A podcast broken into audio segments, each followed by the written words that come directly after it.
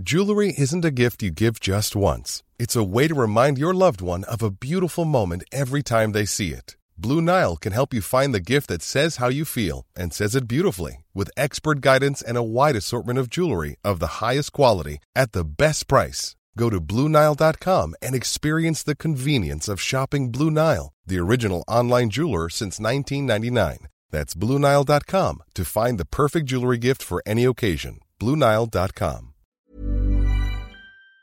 Werbung von Avia Life, einem führenden Schweizer Unternehmen in der Longevity-Forschung. Avea bietet mit Nahrungsergänzungsmitteln effektive Lösungen für gesundes Altern und Verjüngung, damit sich Menschen so lange wie möglich gestärkt, lebendig und jugendlich fühlen. Bei der Entwicklung seiner hochwertigen Supplements nutzt Avea deshalb Inhaltsstoffe, die auf der Basis empirisch zusammengetragener und bewerteter wissenschaftlicher Erkenntnisse ausgewählt werden. Avea-Produkte sind für Menschen gemacht, die ihre Gesundheitsspanne verlängern und das Wohlbefinden stärken möchten. Avea ist mit der Entwicklung des Stabilizers ein Durchbruch in der Blutzuckerregulierung gelungen. Der Stabilizer kombiniert drei kraftvolle natürliche Inhaltsstoffe, die gemeinsam die Aufnahme von Kohlenhydraten aus den Mahlzeiten reduzieren und Blutzuckerschwankungen minimieren. Dadurch können durchschnittlich 40 Prozent der Kohlenhydrate bei der Nahrungsaufnahme blockiert werden. Hohe Blutzuckerwerte und Zuckerabstürze werden so vermieden. Der Stabilizer fördert eine reduzierte Fettspeicherung und unterstützt das Gewichtsmanagement. Er ist also ein guter Wegbegleiter für ein gesünderes Leben. Gerade bei festen kohlenhydratreichen Mahlzeiten wie Geschäftsessen, Geburtstagen oder anderen Feierlichkeiten, bei denen die Ernährung nicht immer optimal ist und zu viel Zucker konsumiert wird, ist der Stabilizer perfekt geeignet. Die einzigartige Formel unterstützt Ihren Körper dabei, einen ausgeglichenen Blutzuckerspiegel aufrechtzuerhalten sorgt für einen verbesserten Energiehaushalt und trägt zu weniger Heißhunger auf Süßes bei. Die Anwendung ist einfach, eine Kapsel 10 Minuten vor einer festen Mahlzeit, maximal zweimal am Tag. Für die sprichwörtliche Qualität und Reinheit birgt, dass Avea alle Produkte in der Schweiz entwickelt und testet. Die Inhaltsstoffe werden aus Rohwaren von qualitätsgeprüften, vertrauenswürdigen Lieferanten gewonnen Außerdem bietet Avea eine Vielzahl von Produkten an, die auf die individuellen Bedürfnisse der Kunden abgestimmt sind. Dazu gehört auch ein DNA plus BioAge-Test, der den Kunden tiefe Einblicke in ihre genetische Verfassung ermöglicht. Neugierig geworden? Mehr Informationen gibt es unter avea-live.com. Avea bietet allen BTO-Hörern den Stabilizer mit 15% Preisvorteil auf die Erstbestellung. In den Show Notes dieser Episode finden Sie dafür den speziellen BTO-Code. Avea gewährt Ihnen eine 90-Tage-Geld-Zurück-Garantie, sodass Sie das Bundle risikofrei testen und sich selbst überzeugen können. Avea. Bestimme selbst, wie du alterst.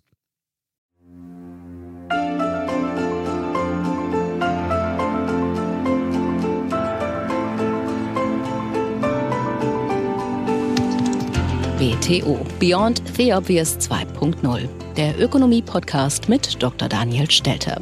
Featured bei Handelsblatt.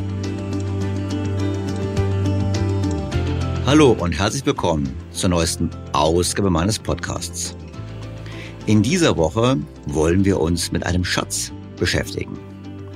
Wobei wir erstmal die Frage klären müssen, ob es denn wirklich ein Schatz ist.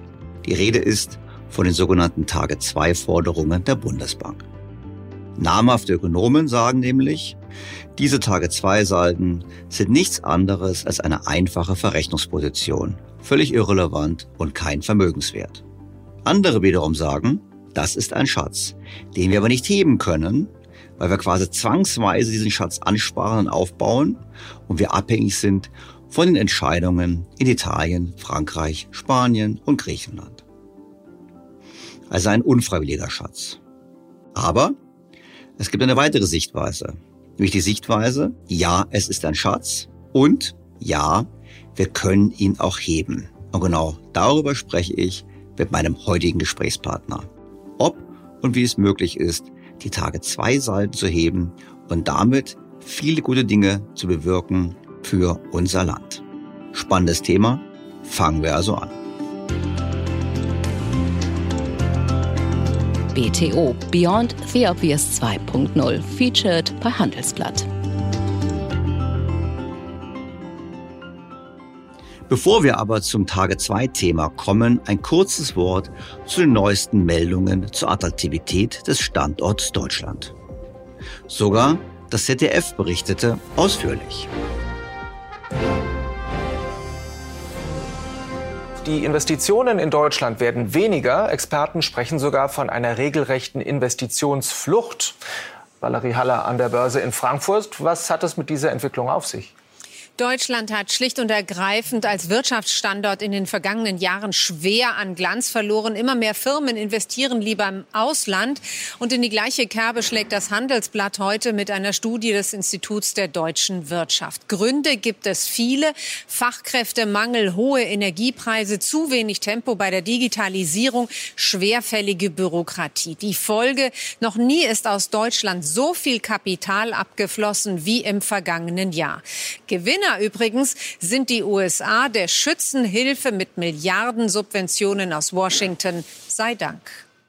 Das passt natürlich sehr gut zur Diskussion an dieser Stelle vor einer Woche. Denn statt dringend mehr im Land zu investieren, findet genau das Gegenteil statt.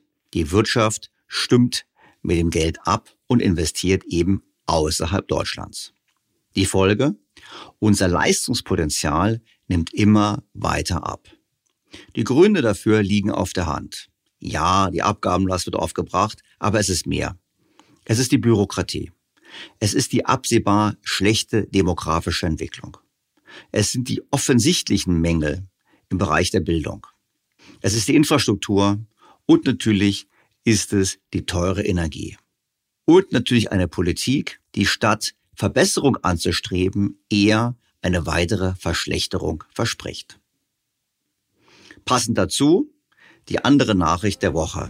Der Eigentumsschutz wird nun erneut in Frage gestellt. So zumindest in Berlin.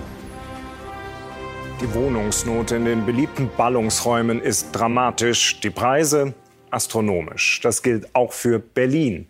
Was tun dagegen? Vor gut anderthalb Jahren stimmte dort eine Mehrheit in einem Volksentscheid dafür, dass große Immobilienunternehmen enteignet werden sollen. Das brachte die damals regierende rot-grün-rote Regierung der Stadt in die Bredouille.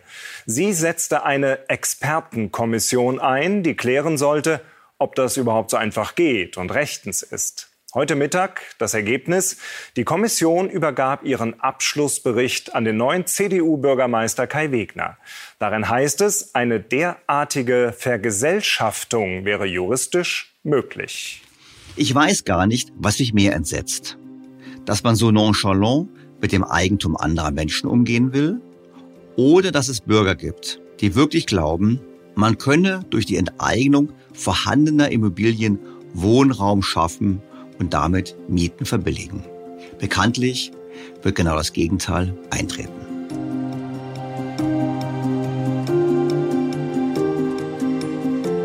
Auch zum Thema Notenbanken gab es in dieser Woche zwei interessante Meldungen. Zum einen die Nachricht, dass der Bundesrechnungshof sich Sorgen macht. Er macht sich Sorgen um die Bilanz der Deutschen Bundesbank. Er sagt sogar, es besteht durchaus die Möglichkeit, dass der Staat Geld nachschießen müsse, weil die Bundesbank entsprechend Verluste macht auf ihrem Wertpapierportfolio. So war im Handelsblatt Folgendes zu lesen. Wegen Verlusten aus dem Bond-Ankaufprogramm der Europäischen Zentralbank könnte die Bundesbank auf eine Geldspritze aus Berlin angewiesen sein. Die möglichen Verlustvolumina der Bundesbank sind erheblich und könnten daher eine Rekapitalisierung der Bundesbank mit Haushaltsmitteln notwendig machen, schreibt der Bundesrechnungshof in einem Bericht an den Haushaltsausschuss des Bundestags. Während das Finanzministerium natürlich sofort beteuerte, keinerlei Risiken für den Staatshaushalt zu sehen, klingt das bei den obersten Rechnungsprüfern durchaus anders. Die Risiken könnten den Bundeshaushalt im Schadensfall erheblich belasten. Im Extremfall könnten sie die haushaltspolitische Gesamtverantwortung des Deutschen Bundestages gefährden.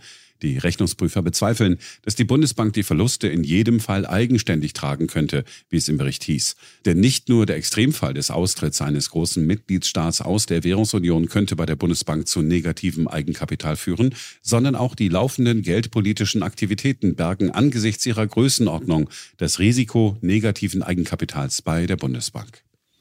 Natürlich gibt es nicht wenige Ökonomen, die betonen, dass es ein völlig falsches, irrelevantes, völlig unrealistisches Szenario ist. Denn selbst wenn es die Verluste gäbe, müsste die Bundesbank kein Eigenkapital ausweisen. Sie könne ja auch mit negativem Eigenkapital operieren. Geld drucken kann man ja schließlich auch ohne Eigenkapital. Dieses Thema der Notenbankverluste hatten wir übrigens schon mal, und zwar ausführlich im Podcast 165. Titel damals In der Zinsfalle. Daran habe ich auch die EZB zitiert, die nach den eigenen Regeln negatives Eigenkapital bei den Notenbanken nur kurzfristig zulassen möchte. Und zwar gerade auch mit Blick auf das ohnehin schon angeschlagene Vertrauen in den Euro. Konkret heißt es bei der EZB, Finanzielle Unabhängigkeit bedeutet auch, dass eine nationale Zentralbank immer ausreichend kapitalisiert sein sollte. Insbesondere sollte jede Situation vermieden werden, in der das Nettoeigenkapital einer nationalen Zentralbank über einen längeren Zeitraum unter der Höhe ihres gesetzlichen Eigenkapitals liegt oder sogar negativ ist. Solche Situation kann sich negativ auf die Fähigkeit der Notenbank auswirken, ihre Aufgaben zu erfüllen. Für den Fall müsste der betreffende Mitgliedsstaat daher innerhalb eines angemessenen Zeitraums einen angemessenen Kapitalbetrag mindestens bis zur Höhe des gesetzlich vorgeschriebenen Eigenkapitals zur Verfügung stellen, um dem Grundsatz der finanziellen Unabhängigkeit zu entsprechen. Das bedeutet im Klartext, der Staat muss zuschießen. Und zwar gilt das für alle Staaten im Euroraum. Mein Fazit in Folge 165. Es würde mich nicht wundern, wenn die Bilanzierungsregeln geändert werden oder gar das Gold aufgewertet wird. Wie gesagt, es sind einfach nur Beispiele dafür, was passiert, wenn man sich als Notenbank in die Ecke manövriert.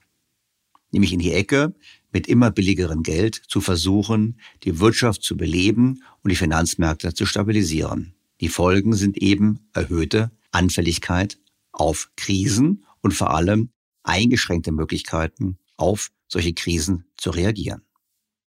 Was zur zweiten Schlagzeile der Woche führt, nämlich der Meldung, dass der Internationale Währungsfonds davor warnt, dass den Notenbanken vermutlich die Finanzstabilität wichtiger sein wird als die Inflationsbekämpfung. Das war zumindest in der Financial Times zu lesen. Titel des Beitrages IMF warns central banks of uncomfortable truth in inflation fight. Also eine unbequeme Wahrheit. Konkret sagte die Vizechefin des IWF, Gita Gobernath, angesichts der jährlichen EZB-Konferenz im portugiesischen Sintra unter anderem Folgendes. Die stellvertretende IWF-Chefin sagte auf der Jahreskonferenz der Europäischen Zentralbank, dass die politischen Entscheidungsträger vor der schwierigen Entscheidung stehen, ob sie einen künftigen Finanzcrash in hochverschuldeten Ländern auslösen oder die Finanzierungskosten so weit erhöhen, dass die hartnäckige Inflation eingedämmt wird. Wir sind noch nicht so weit, aber das ist eine Möglichkeit, sagte Gopinath der Financial Times vor ihrer Rede. In diesem Umfeld könnte es passieren, dass die Zentralbanken ihre Reaktionsfunktion anpassen und sagen, okay, vielleicht tolerieren wir noch länger eine höhere Inflation. Die hohen Schuldenstände vieler europäischer Regierungen machten sie anfällig für eine weitere Finanzkrise, sagte die Vizechefin des IWF. Wir kämen demnach in eine Phase, in der wir erkennen müssten, dass die Inflation zu lange braucht, um das Ziel zu erreichen, also um runterzukommen. Und das würde bedeuten, dass wir Gefahr laufen, dass sich die Inflation festsetzt.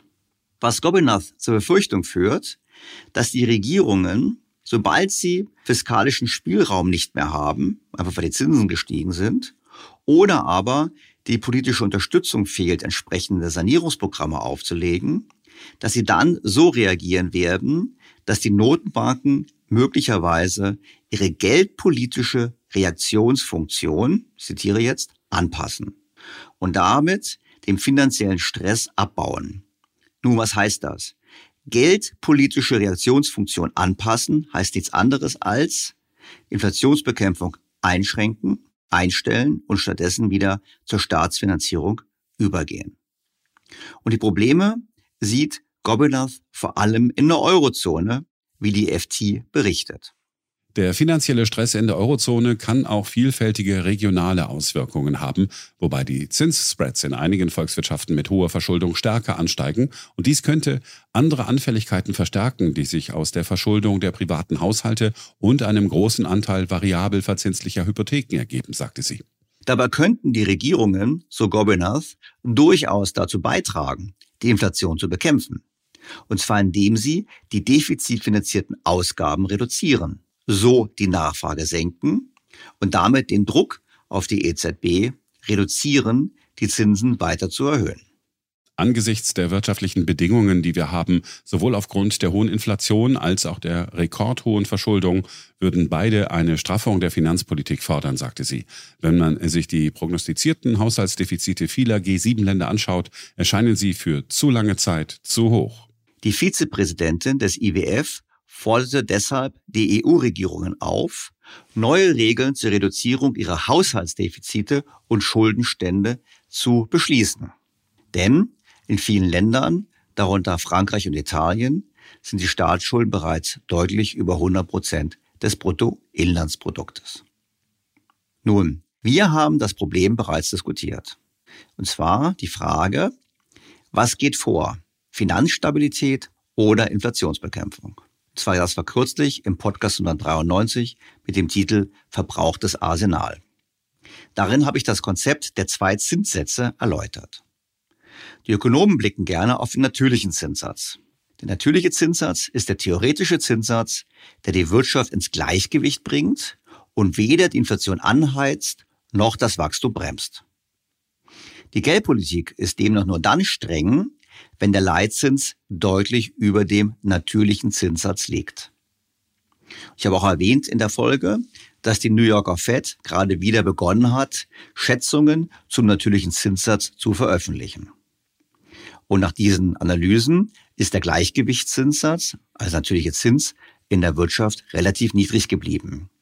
Was bedeutet, dass weiterhin die Erwartung vorherrscht, dass die Wirtschaft nur wenig wächst und die Inflation auch bald wieder sinkt. Und das ist das Szenario, was übrigens der Internationale Währungsfonds in seiner Wirtschaftsprognose für die Welt auch vertritt. Verglichen also mit diesem tiefen natürlichen Zins wäre beispielsweise die US-Geldpolitik recht restriktiv.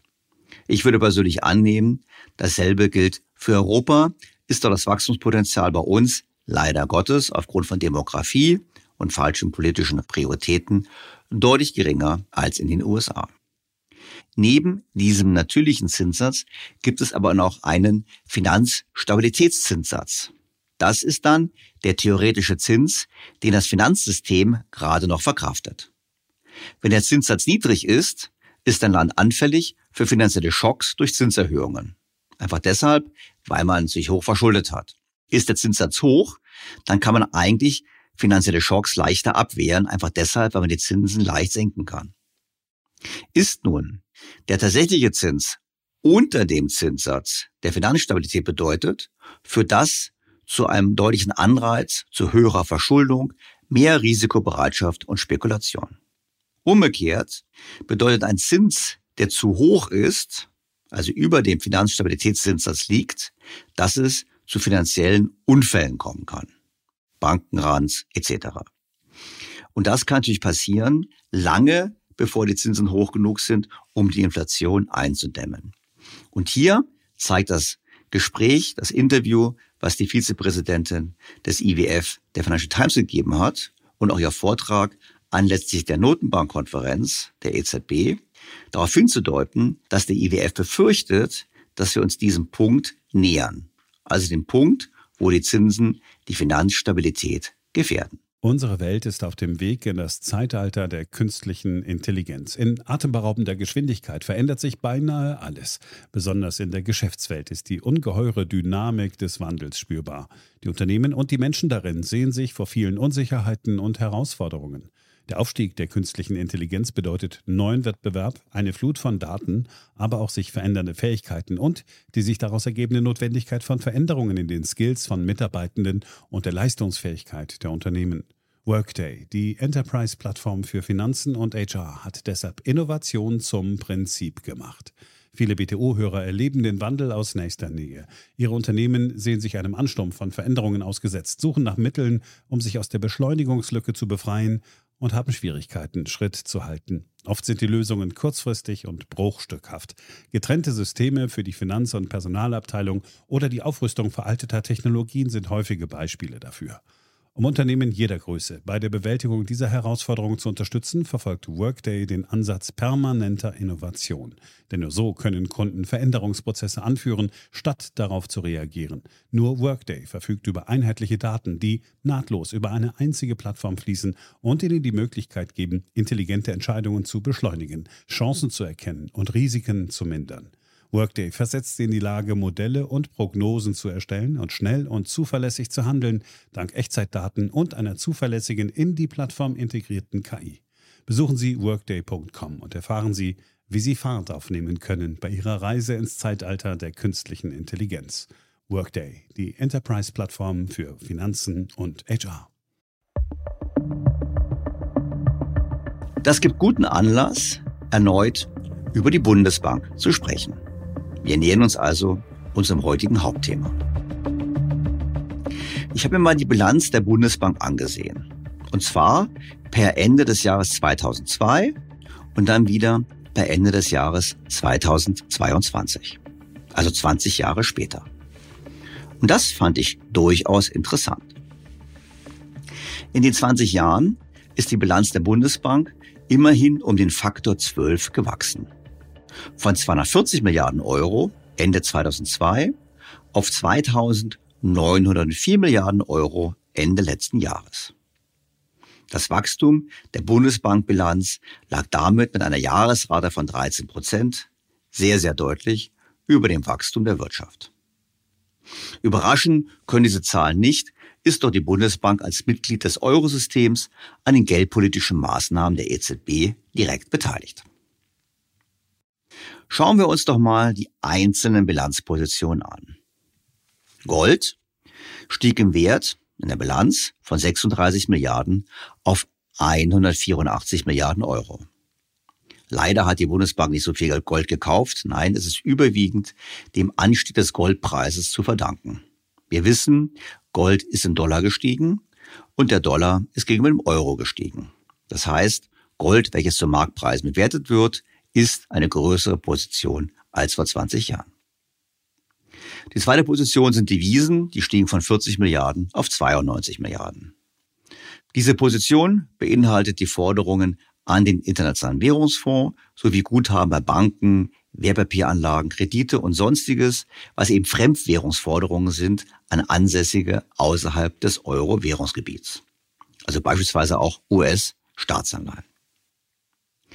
Die nächste Position sind die Forderungen aus geldpolitischen Operationen gegenüber Kreditinstituten. Und das ist interessant. Die Position wuchs gar nicht so stark. Von 125 auf 237 Milliarden. Die Bundesbank schreibt dazu, dass diese Position das Volumen und die Struktur der von der Bundesbank im Rahmen des Eurosystems durchgeführten liquiditätsbereitstellenden geldpolitischen Operationen zeigen würde. Naja, ich würde mal sagen, es zeigt nur einen Bruchteil. Denn das wirkliche Ausmaß der geldpolitischen Maßnahmen und Interventionen zeigen andere Positionen. Erstes Beispiel, Wertpapiere in Euro. Im Jahre 2002 war die Position null. Es gab keine Wertpapiere in Euro. Heute sind es immerhin 1073 Milliarden Euro. Diese Position umfasst in Euro denominierte Wertpapierbestände also faktisch Staatsanleihen, aus Käufen im Rahmen der vom EZB-Rat beschlossenen Eurosystem-Ankaufprogramme. Das ist schon erheblich. Die zweite Position, die wirklich explodiert ist, sind die sogenannten sonstigen Forderungen im Eurosystem. Und zwar von 18,5 auf 1280 Milliarden Euro. Dies beinhaltet Forderungen der Bundesbank sowohl gegenüber der EZB als auch gegenüber den am Eurosystem teilnehmenden nationalen Zentralbanken. Also Banca d'Italia, Banque de France und so weiter. Überwiegend natürlich die EZB. Größte Position unter den 1280 Milliarden Euro sind übrigens sonstige Forderungen. Und zwar im Umfang von 1269 Milliarden Euro. Im Jahr 2002 waren es nur 5 Milliarden. Sonstige Forderungen in diesem Volumen. Das ist erstaunlich. Denn welches Unternehmen würde schon sonstige Forderungen so bilanzieren Vor allem, wenn sie immerhin für 44 Prozent der gesamten Aktiva der Bundesbank stehen. Im Geschäftsbericht äußert sich die Bundesbank hierzu recht lapidar.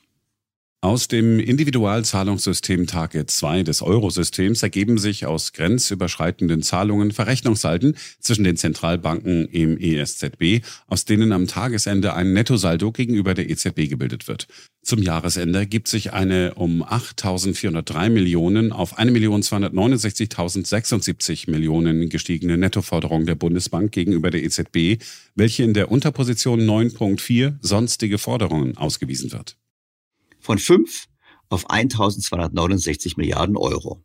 Das ist immerhin eine Wachstumsrate von 32 Prozent pro Jahr.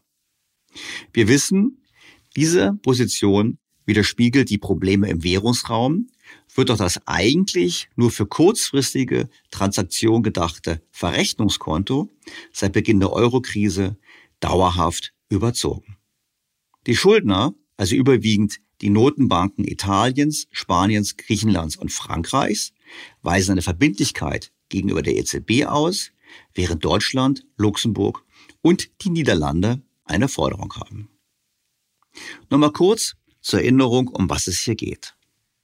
Die Target-Ungleichgewichte sind seit 2008 im Verlauf der europäischen Finanz- und Schuldenkrise entstanden.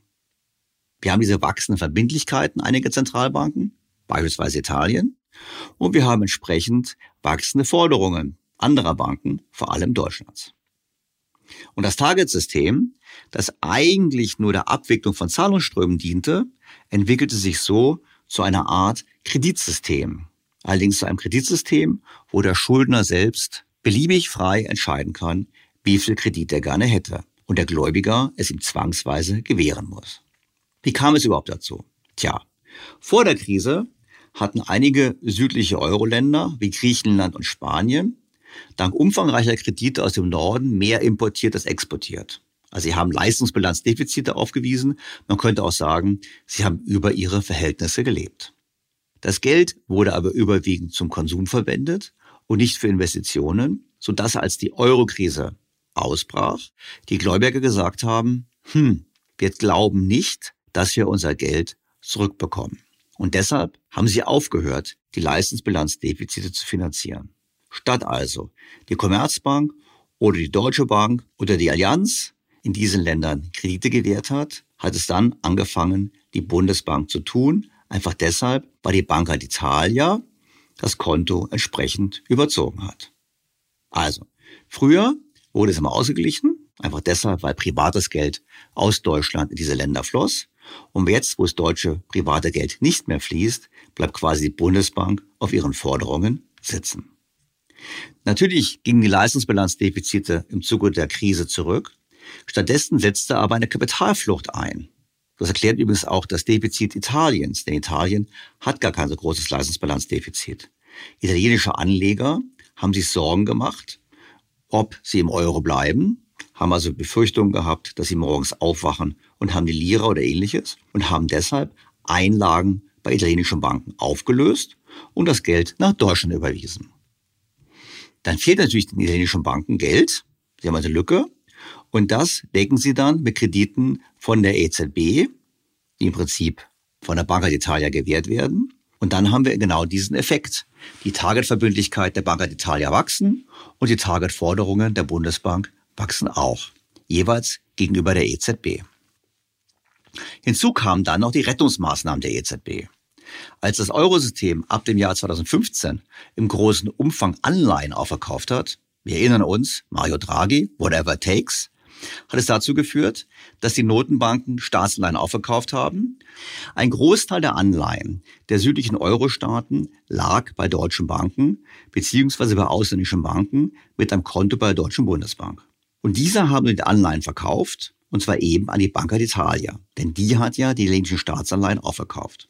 In der Folge wuchs die Tage-2-Forderung erneut, denn es gab Gutschriften auf Konten der Deutschen Bundesbank und im Gegenzug wuchsen die Verpflichtungen der Banca d'Italia im Rahmen des Zahlungssystems gegenüber der Bundesbank immer wiederum über den Umweg über die EZB. Das sind also die drei Phasen des Anstiegs von Tage 2. Gibt es eine Hoffnung auf Besserung? Nein. Denn die Kapitalflüsse dürften sich nicht umdrehen. Es spricht wenig dafür, dass wir plötzlich wieder euphorisch unser Geld in den Süden lenken. Wir bekommen jetzt zwar Zinsen, aber diese Zinsen werden nicht ausgezahlt mit Tage-2-Forderungen, sondern werden quasi zur Schuld hinzugeschlagen. Das heißt, je höher der Zins, desto schneller wachsen unsere Tage-2-Forderungen. Wirklich bezahlt werden wir ja nicht. Und eins ist auch ganz klar. Kommt es zu einer neuen Krise, kommt es zu neuen Sorgen bezüglich der Zukunft des Euros, dürften die Salden weiter explodieren.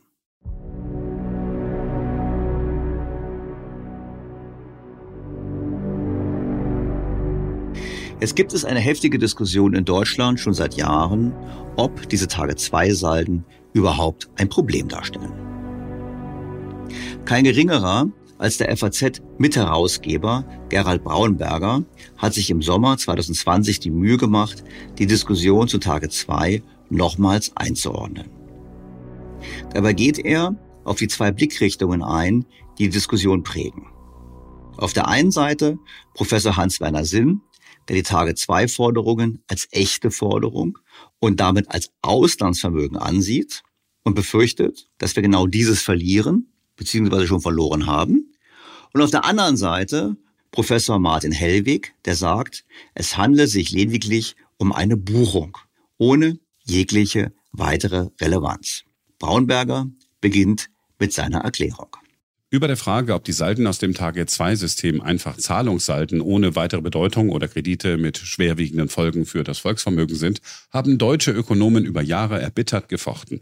Die Kreditthese wird vor allem von Hans-Werner Sinn vertreten, die Saldenthese von Martin Hellwig. Sinn wirft Hellwig in der Target-Debatte irreführende Verharmlosung vor. Hellwig schreibt über Sinns Umgang mit der Target-Debatte, die Geschichten, die Sinn erzählt, sind geprägt von Empörung und sollen Empörung schüren. Empörung aber kann das Denken in eine Falle führen und den rationalen Diskurs unmöglich machen. Das Auseinanderfallen der Diskurse in Europa ist gefährlich, gerade auch für Deutschland. Bei letzterem, finde ich, klingt durch, dass es sich um schädliche Kritik handelt, weil sie der Sache schadet. Sowas mag ich immer gar nicht, weil ich glaube, man schadet der Sache mehr, wenn man Diskussionen und Kritik unterdrückt. Doch kommen wir zurück zu Braunberger. Zur Frage Kredit oder Saldo ausgewählte Zitate der Kombatanten. Es ist eine irreführende Verharmlosung, hier von bloßen Gegenbuchungen im Rahmen des Zahlungsverkehrs zu reden, denn die Tagesalden messen Nettoüberweisungen anderer Länder nach Deutschland, die die Bundesbank zwangen, im Auftrag anderer Notenbanken Zahlungsaufträge auszuführen, schreibt Sinn. Nach meiner Interpretation handelt es sich bei der Targetforderung der Bundesbank um einen Überziehungskredit im Innenverhältnis des Eurosystems, der von ähnlicher Natur ist wie die Sonderziehungsrechte des Internationalen Währungsfonds oder auch die Kreditlimits, die sich Notenbanken im Rahmen von Festkurssystemen einräumen. Es ist aber auch ein ganz klarer Maßstab für die Kapitalflucht nach Deutschland. Private verkaufen hier Assets an Ausländer. Also, man verkauft eine Eigentumswohnung an einen Italiener. Im Gegenzug bekommt die Bundesbank eine Forderung, deren Werthaltigkeit aber angezweifelt werden muss. Also ich verkaufe meine Wohnung, ich bekomme 100.000 Euro vom Italiener, alles ist klar. Aber das Geld fließt eben nicht entsprechend zurück, sondern die Bundesbank hat im Gegenzug eine Forderung von 100.000 Euro gegen die Banca d'Italia über einen Umweg mit dem EZB dazwischen geschaltet was im Kern nichts anderes bedeutet, als dass damit die Bundesrepublik Deutschland, wir alle als Eigentümer der Bundesbank, eine Forderung haben gegen den italienischen Staat. Denn die Banca d'Italia wiederum ist ja ein großer Gläubiger des Staates. Doch zurück zu Braunberger, der die Gegenposition zu diesem Thema Forderung darstellt. Bei den Target-Forderungen handelt es sich nicht um Kredite auf einzelvertraglicher Grundlage, sondern um Positionen in einem ESZB-internen Kontensystem. ESZB steht für Europäisches System der Zentralbanken. Sie ergeben sich aus der im EU-Vertrag festgelegten Gesamtverantwortung des ESZB für die Funktionsfähigkeit der Zahlungssysteme, schreiben Hellwig und Isabel Schnabel in einem gemeinsamen Papier. Die Target-Forderungen in der Bilanz der Deutschen Bundesbank begründen keinerlei Ansprüche. Die Zahlen entsprechen nicht dem Zeitwert der jeweils zu erwartenden Zahlungen.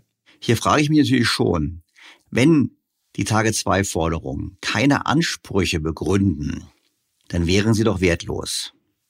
Doch dann dürfte man sie doch nicht in der Bilanz haben mit 1269 Milliarden beziehungsweise 44 Prozent der Bilanzsumme.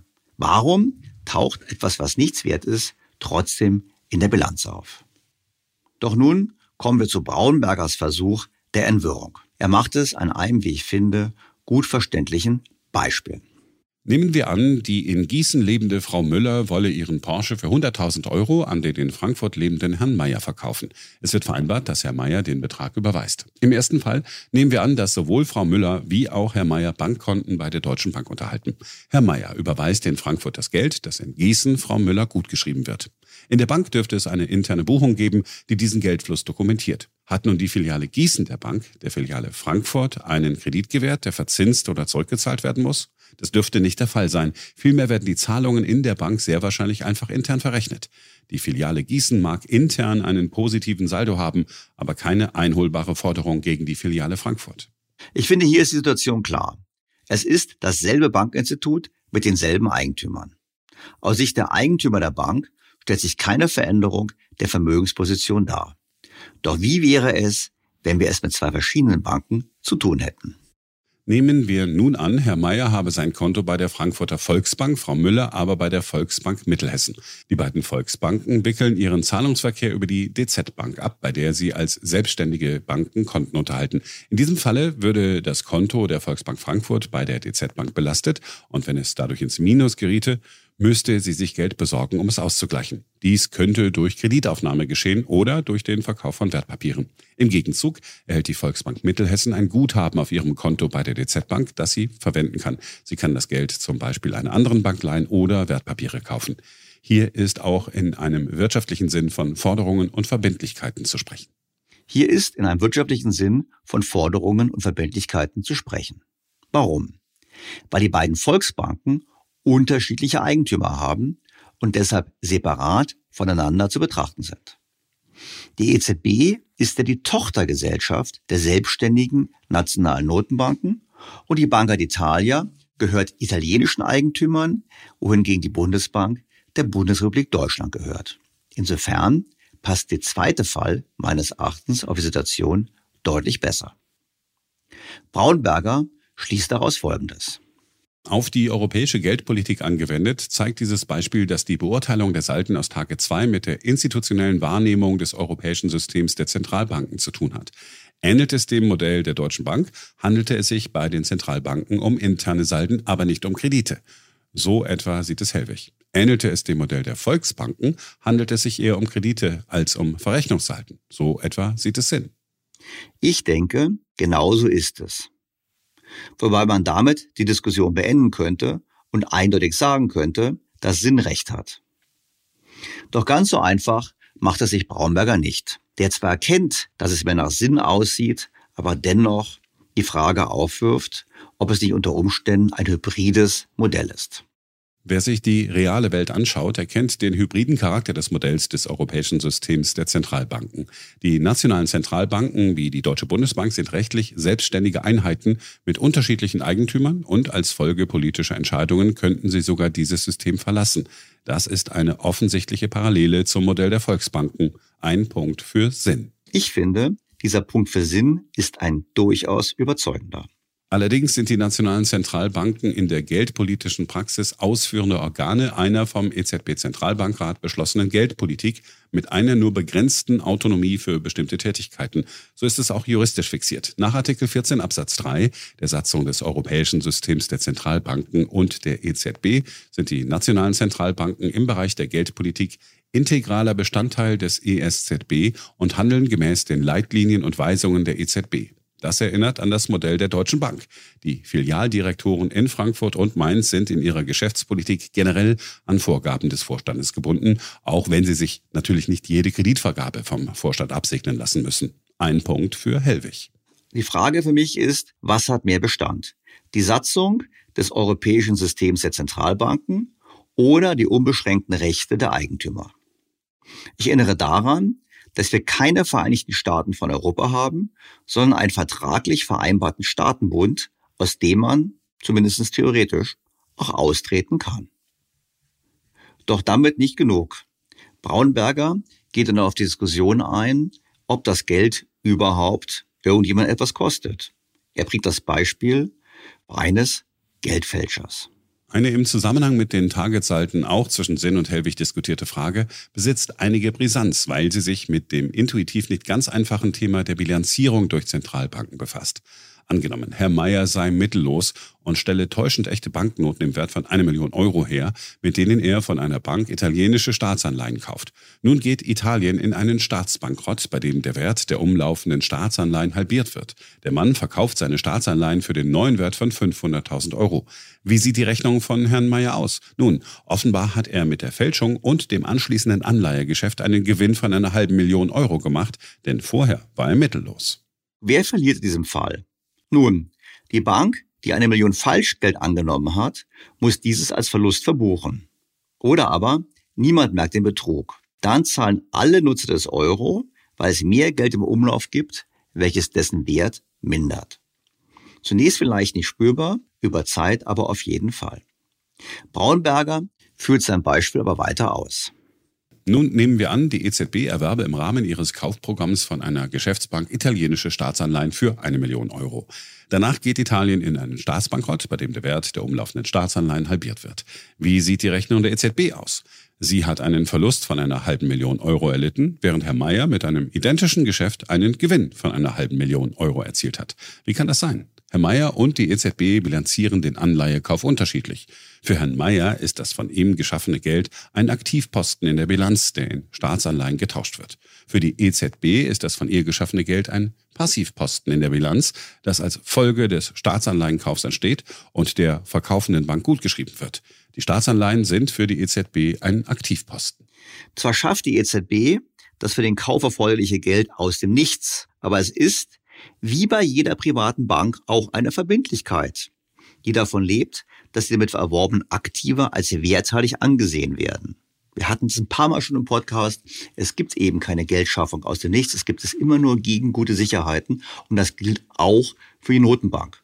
Ingo Sauer hat es uns gut erklärt und das dürfen wir nicht vergessen. Für Braunberger liegt hier der Kern des Dissens zwischen Sinn und Hellwig. Nun erklärt sich, warum einerseits Ökonomen wie Sinn drohende Verluste für die Zentralbanken aus dem Kauf von Staatsanleihen gegen Geldschöpfung an die Wand malen, während Hellwig spöttisch bemerkt, jeder Fälscher wisse im Unterschied zu manchen Ökonomen, dass man mit der Herstellung von Geld aus wirtschaftlicher Sicht gar kein Geld verlieren könne. Ich finde, das Ganze unterstreicht sehr deutlich die Schwäche der Argumentation von Martin Hellwig. Notenbanken, wie auch Banken, bringen Geld nur gegen Sicherheiten in den Umlauf. Dieser Verschuldungsakt ist so lange gut und so lange tragfähig, wie die Forderung werthaltig ist. Das heißt, die Sicherheit, das, was beliehen wird. Ich erinnere hier an Ingo Sauer. Der hat uns sehr gut erklärt, wie wichtig die Qualität der Notenbankbilanz ist. Der Fälscher hingegen bringt das Geld ohne Verschuldungsakt in die Welt und erhöht damit die Geldmenge ohne zusätzliche Sicherheit. Die EZB ist also kein Fälscher, weil sie hat ja Staatsanleihen aufgekauft. Die Frage ist halt, ob die Sicherheit der Staatsanleihen gut ist. Aber sie hat nicht einfach ohne Verschuldungsakt Geld geschaffen. Es wäre anders, wenn die EZB dem Staat Geld schenken würde. Aber das hat sie bis jetzt noch nicht getan. Denn wenn sie Geld verschenken würde, würde die Passivseite länger, aber auf der Aktivseite würde die Gegenposition fehlen. Also ganz klar, Bilanz muss ausgeglichen sein. Wenn man dem Staat Geld gibt, dann gibt der Staat dafür mehr oder weniger sichere und werthaltige Staatsanleihen. Braunbergers Fazit war folgendes. Zeigen wollten wir, dass sich mit dem Thema Target-Salden Aspekte verbinden, die nicht auf den ersten Blick erkennbar sind und ein wenig zur Zurückhaltung mit starken Meinungsäußerungen mahnen sollten. Tja, Braunberger hat mich in meiner Auffassung bestärkt, dass es eben doch eine Forderung ist. Für mich ist Sinn der Gewinner in dieser Argumentation.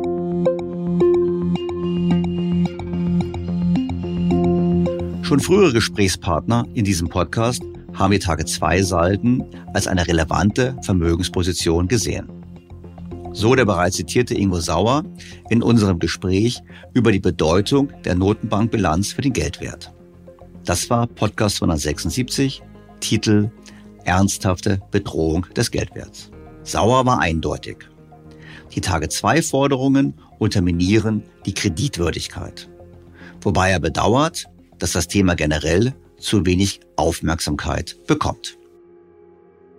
Das Thema ist einfach zu sperrig und es wird von der Öffentlichkeit nicht verstanden. Ich zitiere, die Politiker verstehen es nicht, viele Ökonomen verstehen es nicht und die allgemeine Öffentlichkeit versteht sowieso nicht und dadurch kommt es nicht in den politischen Raum und deswegen ist die, äh, ist es nicht möglich, dass jetzt die Bundesregierung irgendwie versucht, äh, dagegen was zu tun. So.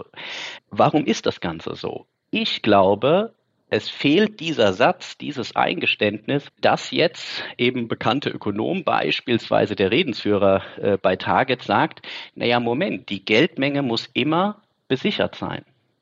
Und sie ist ja nur konditional besichert, denn wenn äh, eben wir dieses Austrittsszenario haben und die Bundesbank würde im schlimmsten Fall, sagen wir mal, die Hälfte ihrer Targetforderungen verlieren, ja, äh, äh dann ist eben die neue deutsche Mark unzureichend gedeckt. Wie gesagt, wir versuchen hier dem Thema nochmal mehr Bedeutung zu geben. Das Fazit von Sauer ist klar, wir müssen handeln. Aus einem anderen Blickwinkel hat Thomas Mayer, der bereits mehrfach im Podcast zu Gast war, bereits in Podcast Folge Nummer 40 Folgendes gesagt. Also wir haben einen Staatsfonds, wie Sie sagen, der heißt Tage 2 Forderung, ähm, ist konzentriert auf äh, südeuropäische Banken und wird zum Satz von Null verzinst. Viel besser wäre es, wenn wir einen staatlichen Pensionsfonds hätten, in dem wir Geld global investieren und das dem Bürger als Alternative zu eigenen Altersvorsorgeinstrumenten anbieten würden. Heute bekommen wir immerhin Zinsen, wobei diese Zinsen, wie bereits angesprochen, der Schuld zugeschlagen werden. Und vor allem auch trotzdem noch real negativ sind, also weit unterhalb der Inflationsrate. Wenn man dieser Argumentation folgt, wenn man sagt, wir haben schon einen Staatsfonds namens Tage 2, dann gibt es doch offensichtlich deutlichen Handlungsbedarf. Denn wer spart schon gerne unfreiwillig, kann das Geld nicht zurückfordern und bekommt dafür keine Zinsen beziehungsweise negative Realzinsen beziehungsweise Zinsen, die der Schuld zugeschlagen werden, die man eh nicht eintreiben kann.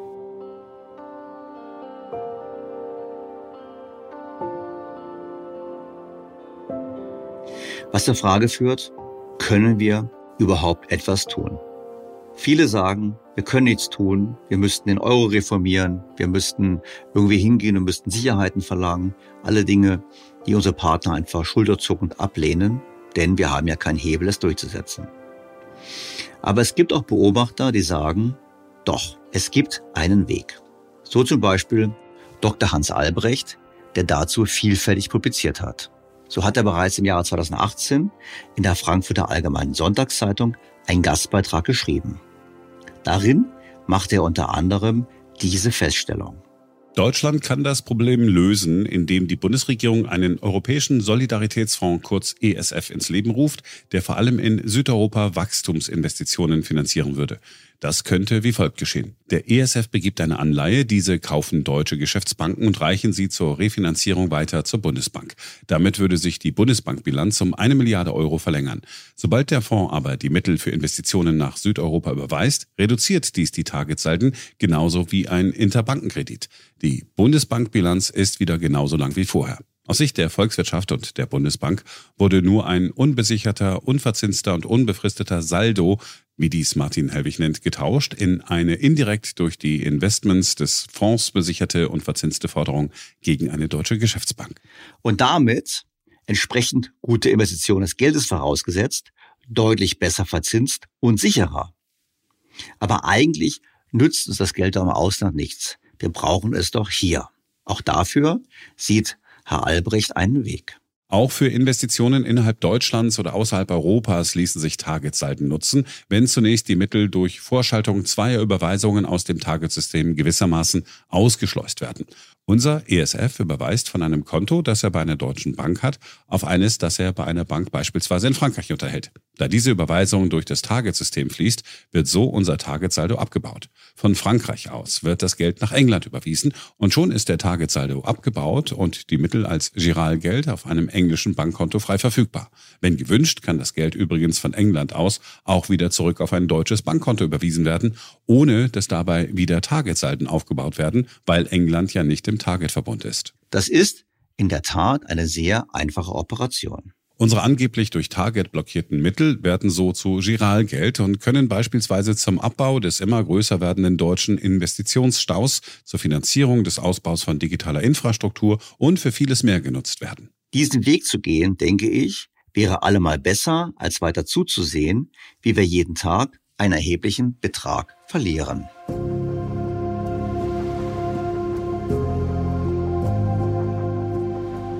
Ich dachte, es würde sich lohnen, dieses Thema zu konkretisieren und habe deshalb Dr. Hans Albrecht in diesem Podcast eingeladen. Dr. Hans Albrecht hat nach seinem Jura- und Medizinstudium in Deutschland an der Harvard Law School und am INSEAD in Fontainebleau zunächst in der Unternehmensberatung gearbeitet, bevor er zu einem der Pioniere des Private Equity in Deutschland wurde. Nach Stationen unter anderem bei Carlyle gründete er die Beteiligungsgesellschaft Nordwind Capital. Albrecht ist Mitglied des Stiftungsrates der Münchner Sicherheitskonferenz und Vorsitzender von Global Bridges, einer Organisation mit dem Ziel der Völkerverständigung. Im Jahr 2022 erschien sein Buch So schaffen wir das. Neue Wege für einen klimaneutralen Umbau unserer Wirtschaft, mehr Wohnungen, die Herausforderungen der Migration und den Erhalt unseres Vermögens. Bevor ich zu meinem Gespräch mit Dr. Hans Albrecht komme, noch dieser Ihnen wohlbekannte Hinweis. Nach wie vor gibt es ein exklusives Angebot für alle BTO Beyond the Obvious 2.0 featured bei Handelsblatt Hörer.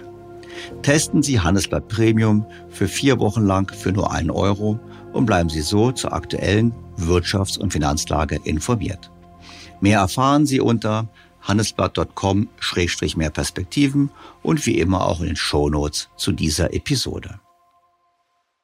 Doch nun zu meinem Gespräch mit Dr. Hans Albrecht. Sehr geehrter Herr Dr. Albrecht, ich freue mich ausgesprochen, Sie in meinem Podcast begrüßen zu dürfen. Hallo, Herr Dr. Stelter. Freut mich auch. Herr Albrecht, Sie sind mir aufgefallen, weil Sie haben seit Jahren eigentlich kämpfen Sie. Sie kämpfen für deutsche Vermögen. Und zwar Stichwort Tage 2. Jetzt haben Sie sogar ein Buch dazu geschrieben, wo Sie gesagt haben, mit dem bekannten Titel, also mit dem guten Titel, so schaffen wir das, wo Sie gesagt haben, wir haben diesen unglaublichen Schatz, diese Tage 2 Forderung, wir müssen daraus was machen. Ich persönlich habe ja in einigen Podcasts schon gezeigt, da gibt es auch Risiken. Ich erinnere daran, ich hatte Dr. Ingo Sauer zu Gast, der über die Bilanz der Bundesbank gesprochen hat, gesagt hat, Mensch, dieses Tage 2, das ist ein großes Risiko. Andere wiederum sagen, Martin Helwig ist ja auch unbekannter, sagen, ach, das spielt gar keine Rolle. Hans-Werner Sinn sagt, das spielt eine große Rolle. Vielleicht beginnen wir mal ganz kurz damit und sagen, vielleicht können Sie uns noch mal erklären, was ist eigentlich Target 2? Ja, das mache ich gerne. Und ich möchte vielleicht vorher noch auf eins hin, weil die Frage ist wirklich sehr entscheidend, denn das gibt ja hier sehr unterschiedliche Sichtweisen noch über das hinaus, was Sie sagen. Also die Deutsche Bundesbank, die bilanziert ja Target mit, ich glaube, mittlerweile über 1200 Milliarden als ja. werthaltiges Asset in ihrer Bilanz. Das macht über 50 Prozent der Bilanz der Bundesbank aus mittlerweile. Also da reden wir schon von wesentlichen Dingen, wohingegen die damalige Wirtschaftsweise und jetziges Direktoriumsmitglied der EZB, Isabel Schnabel, ja zu Protokoll des Finanzausschusses des Deutschen Bundestages behauptet hat, Target haben Barwert von Null. Und einer von beiden kann ja nur Recht haben. Also wenn Frau Schnabel recht hat, dann müsste man eigentlich den gesamten Vorstand der Bundesbank der letzten zehn Jahre wegen der größten jemals in der Geschichte der Menschheit durchgeführten Bilanzbetruges einsperren. Und wenn das nicht der Fall ist, muss man natürlich Zweifel an der Kompetenz von Frau Schnabel haben. Um das beantworten zu können, muss man vielleicht einfach nochmal sich vergegenwärtigen, wie Target eigentlich überhaupt entsteht. Genau. Ich habe in meinem Buch dafür ein ganz, ganz einfaches Beispiel. Da habe ich einen Fischer aus Mykonos, Alexis heißt er, glaube ich, im Buch, und der hat seinen Fischkutter umgebaut und dann hat er zehn Jahre lang im Schweiße seines Angesichts Touristen von Mykonos nach Delos hin und her geschippert. Und nun hat er 100.000 Euro auf dem Konto. Und dann überlegt er sich, davon möchte ich mir einen Mercedes kaufen. Nicht unbedingt zum Fahren auf Mykonos, aber zum Parken. Und da geht er zu seiner Bank, Trapeziki Mykonos, und sagt, schick doch mal bitte 100.000 Euro zu Mercedes und nimm die von meinem Konto. Und das macht die Bank auch, belastet sein Konto. Und dann nimmt sie aber keinen Koffer und trägt ihn nach Stuttgart zu Mercedes, sondern sie sagt natürlich zu ihrer Bank, der griechischen Nationalbank, belastet doch mal eben unser Konto bei euch und schick 100.000 Euro zu Mercedes. Und das machen die. Und dann nehmen die wiederum auch keinen Koffer, der griechische Nationalbank, denn die sagt zu ihrer Bank, der Europäischen Zentralbank, belaste doch mal eben unser Konto mit 100.000 Euro und schickt die weiter zu Mercedes. Jetzt schuldet also die griechische Nationalbank der EZB 100.000 Euro. Die EZB nimmt auch keinen Koffer, sondern die sagt zu einem ihrer Eigentümer, der Bundesbank, pass mal auf, belaste doch mal eben unser Konto bei euch und schickt das Geld weiter zu Mercedes. Macht die Bundesbank. Jetzt schuldet die EZB der Bundesbank 100.000 Euro und das ist der sogenannte berühmte Target-Haben-Saldo. Die Bundesbank wiederum nimmt auch keinen Koffer in die Hand, sondern die sagt zu einer der Geschäftsbanken in Deutschland, sagen wir mal der Deutschen in Stuttgart, ja, belaste doch mal eben unser Konto und schreib 100.000 Euro Mercedes gut. So, jetzt hat Mercedes 100.000 Euro auf seinem Konto, das ist Giralgeld, damit kann Mercedes machen, was er will. Die Deutsche Bank hat eine Einlage bei der Bundesbank. Manche Leute sagen, die haben da zu viele Einlagen. In weiten Teilen stimmt das gar nicht, das sind nur Gegenbuchungen von Target halt. Ja. Und Mercedes hat jedenfalls das Geld am Konto und Alexis hat seinen Mercedes auf Mykonos. Das war also aus Sicht der beiden Individuen, Mercedes und Alexis, kein Kreditgeschäft. Ja? Mercedes hat das Geld, Alexis hat den Mercedes, alles gut. Und das Tragische ist, dass das aus der nationalen deutschen Sicht ganz anders ist. Weil aus nationaler deutscher Sicht haben wir ja Mercedes geliefert. Und was haben wir dafür? Eine Forderung der Bundesbank gegen die EZB. Von der Frau Schnabel sagt, die sei nichts wert. Das stimmt aber nicht. Und das kann man an folgendem Beispiel sehen. Also Mercedes könnte jetzt ja zum Beispiel sagen, was machen wir denn mit den 100.000? Ah, wir brauchen Geld für, äh, wir brauchen Olivenöl für unsere Kantine. Und dann kaufen die in Griechenland für 100.000 Euro Olivenöl. Das Olivenöl wird geliefert, das Geld fließt auf dem gleichen Weg zurück, alles wieder ohne Koffer. Die Tagezeiten, die sich aufgebaut haben, werden ausgeglichen und am Ende dieser Transaktion steht nirgendwo mehr irgendein Saldo, weder bei den Griechen ein Sollsaldo noch bei uns ein Habensaldo, sondern die Griechen haben den Mercedes und wir haben das Olivenöl. Das war ein ausgeglichener Handel. Das muss Mercedes auch nicht selber machen. Ja, Mercedes kann ja zum Beispiel sagen, ja, wir wissen gar nicht, was wir machen, wir bezahlen jetzt erstmal unseren Kantinenbetreiber damit und dann sagt der Kantinenbetreiber, ja, ich brauche aber Olivenöl und schickt das Geld auf diesem gleichen Wege umgekehrt wieder nach Griechenland und dann kriegt der das Olivenöl. Das kann also weitergereicht werden an wen auch immer. Und wenn das nicht passiert, dann können auch Banken das ausgleichen. Und das ist am Anfang immer passiert. Also am Anfang, damit meinen Sie am Anfang der Eurozone? Anfang der Eurozone, genau. Hm? Da hat also, da sind ja jetzt 100.000 Liquidität bei Trapezzi Mykonos abgeflossen und dann ruft die, jetzt mal sinnbildlich gesprochen, im Interbankenmarkt an und sagt, hallo, hier Trapezzi Mykonos und sind gerade 100.000 Euro Liquidität abgeflossen und die Deutsche Bank Stuttgart, die zufällig auch im Call ist, ach, das ist ja toll, wir haben gerade 100.000 zu viel, wir leihen die euch zurück. Schließt das Geld auf dem gleichen Weg wieder zurück, die Targetkonten sind wieder ausgeglichen, aber nun hat die Deutsche Bank in Stuttgart eine Forderung gegen Trapezzi Mykonos. Das heißt, Deutschland ist immer noch nicht bezahlt worden. Wir haben jetzt bloß statt einer Bundesbankforderung gegen die EZB eine Forderung von einer unserer Geschäftsbanken gegen eine Geschäftsbanken dort. Das Interessante dabei aber ist, dass durch diese Überweisung natürlich das Zentralbankgeld, also die Forderung der Bundesbank gegen die EZB, auf magische Weise wieder zu Giralgeld wird, weil das ist jetzt nämlich eine Forderung der Deutschen in Stuttgart gegen Trapeziki Mykonos. Die hat das wieder bei sich auf dem Konto und kann damit machen, was man will. Man kann also durch einfache Überweisung dieses Zentralbankgeld wieder zu Giralgeld machen. Und das ist am Anfang auch immer passiert. Ja, die haben sich immer das Geld zurückgeliehen und dadurch war dann Target immer wieder null. Und irgendwann hat das aufgehört. Da haben plötzlich die Banken nicht mehr genug Geld zurückgeliehen, um das auszugleichen. Und so entstanden dann die Target-Haben-Salden. Ja gut, es ist nicht irgendwann, es hat ja dann aufgehört, als die Banken angefangen haben zu zweifeln daran, dass sie ihr Geld zurückbekommen. Genau, Herr Dr. Stelte. Das ist nämlich genau der Punkt. Also zunächst mal muss man eins noch mal kurz festhalten, wenn die Deutsche Bundesbank dann früher gesagt hat, na gut, das ist ja wieder ausgeglichen aus meiner Bilanz, aus meinem Sinn,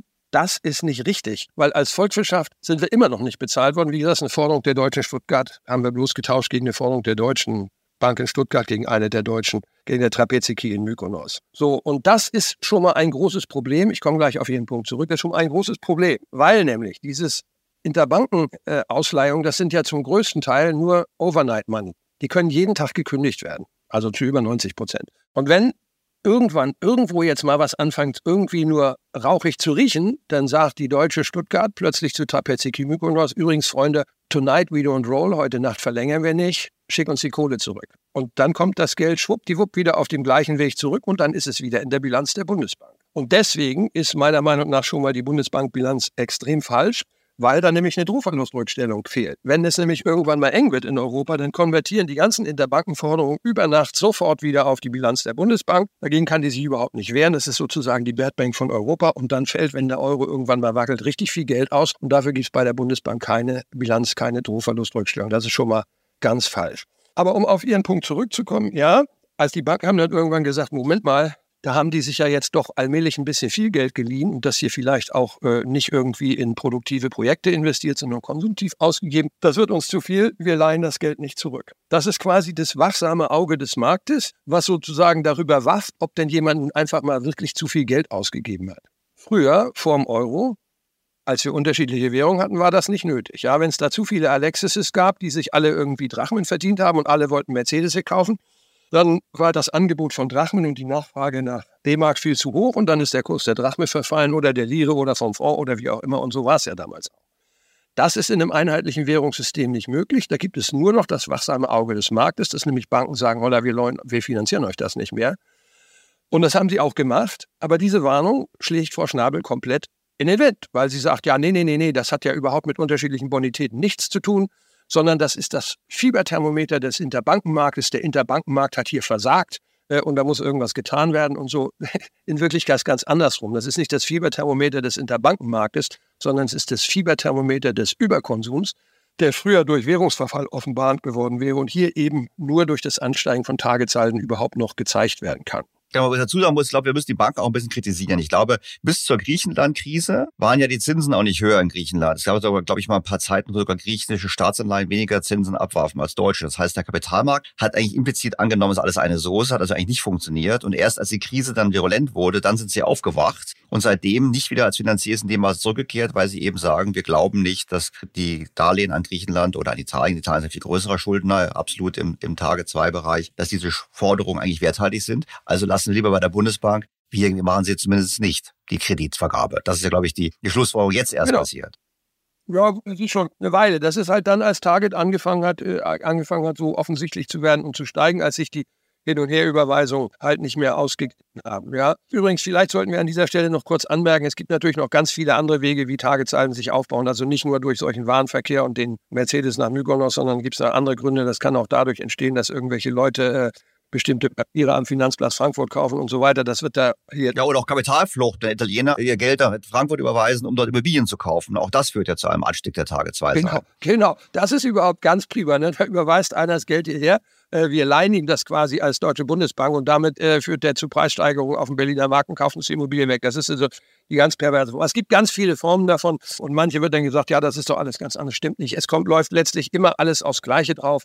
Ist kompliziert, wen das genauer interessiert. Ich habe das in meinem Buch alle diese Dinge dargelegt, auch in T-Konten. Da kann man das ganz genau nachvollziehen, wie das, das bei all diesen Themen funktioniert. Kapitalflucht, was Sie ansprechen, ist natürlich was besonders Perverses. Es gibt übrigens auch noch ein anderes Beispiel.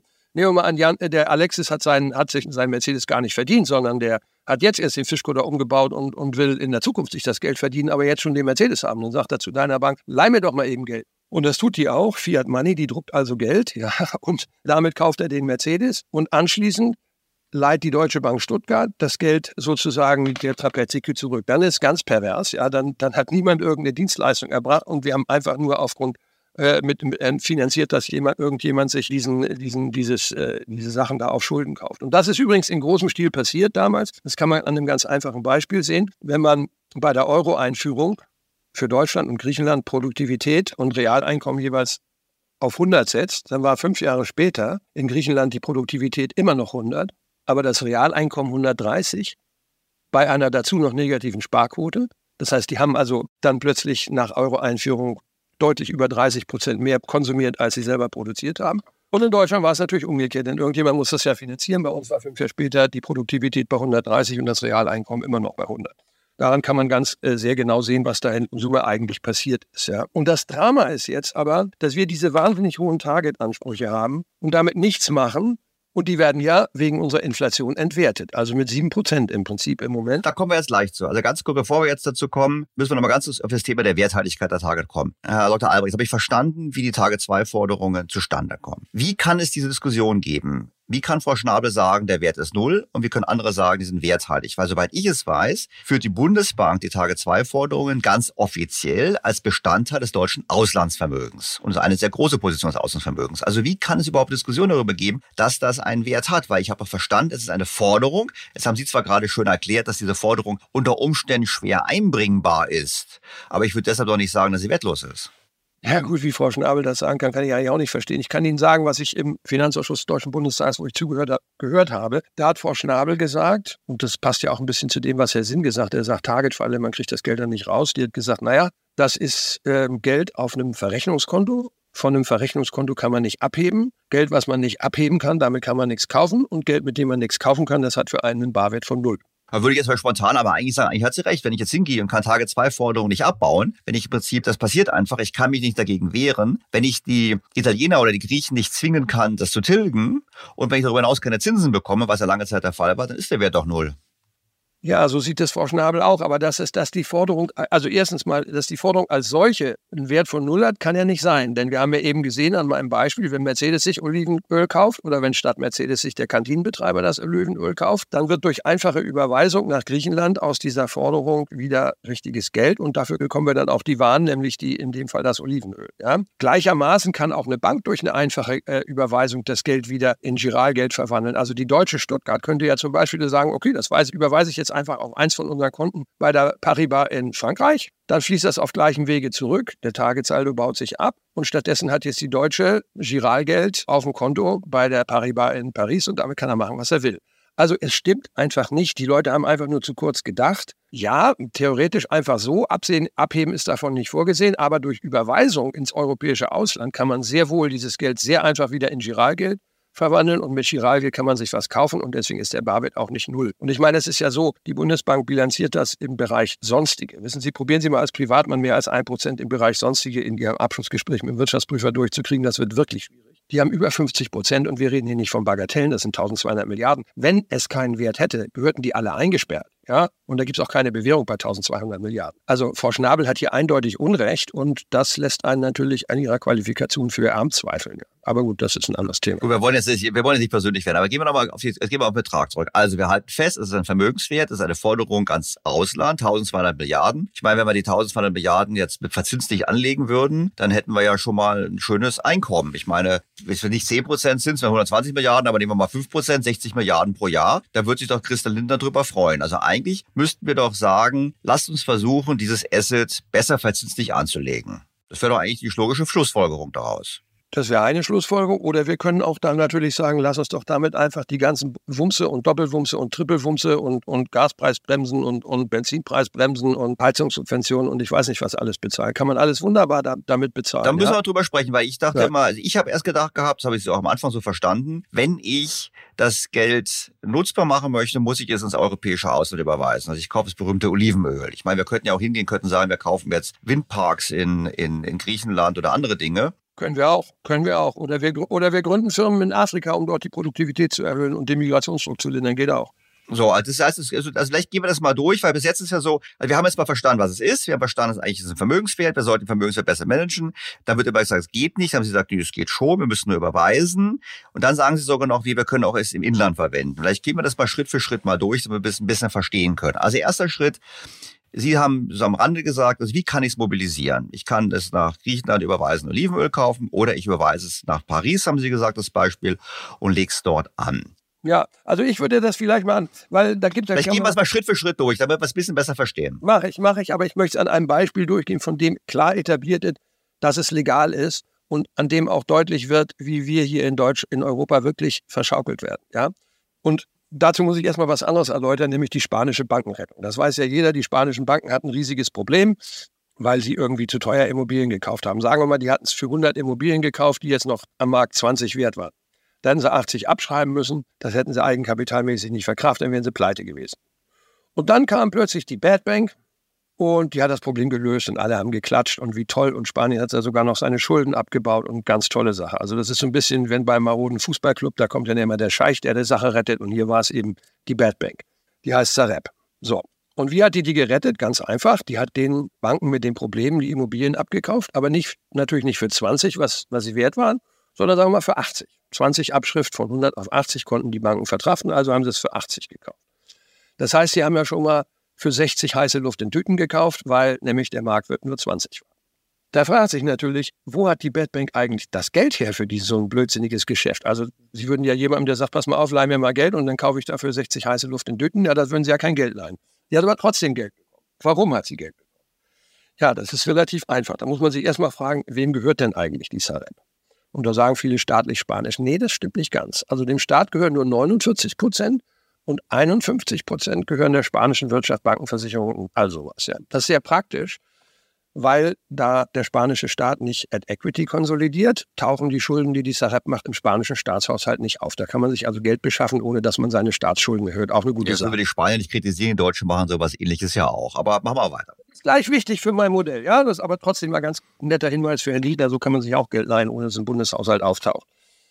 Aber nun gehört es ja nicht dem Staat und da will ich fragen vielleicht Leute, ja, wenn es nicht dem Staat ist, können wir dem dann Geld leihen? Ja, das kann man, weil nämlich der Staat für die Gelder, die sich diese Bank geliehen hat, eine Garantie ausgesprochen hat. Und das ist sehr praktisch, weil Garantien werden auch nicht im Staatshaushalt konsolidiert, die tauchen da auch nicht auf. Das machen wir auch oft mit der, mit der, mit, mit mit der Europäischen Union und so. Jetzt also diese, diese Sareb, ähm, die zu 49 Prozent dem spanischen Staat, zu 51 Prozent der spanischen Wirtschaft gehört und vom spanischen Staat eine Garantie bekommen hat, die leiht sich, sagen wir mal, eine Milliarde. So. Und mit der Milliarde kauft sie jetzt für 80 Immobilien, die 20 wert sind, 60 heiße Luft in Tüten. Ja? So, wo kommt das Geld her? Das, wie, wer, wer kauft denn diesen Bond? Ja, den kaufen spanische Banken. Die kaufen diese Anleihe. Können sie ja machen, weil das ja eine staatliche Garantie dahinter ist. Und eine Sekunde später drehen die sich um und verkaufen diese Zettel weiter an die spanische Nationalbank.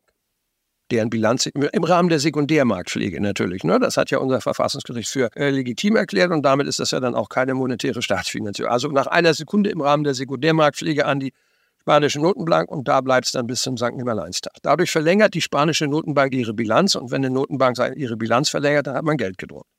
Was ist hier also passiert? Die spanische Notenbank hat einfach Euros gedruckt und damit haben sie alte Sünden bezahlt.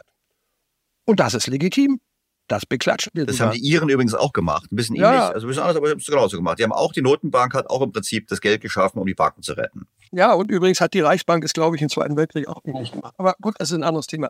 So, und was ich jetzt vorschlage, ist, wir gründen einen German Future for Europe Fund, der also in Europa alles mögliche Gute tut.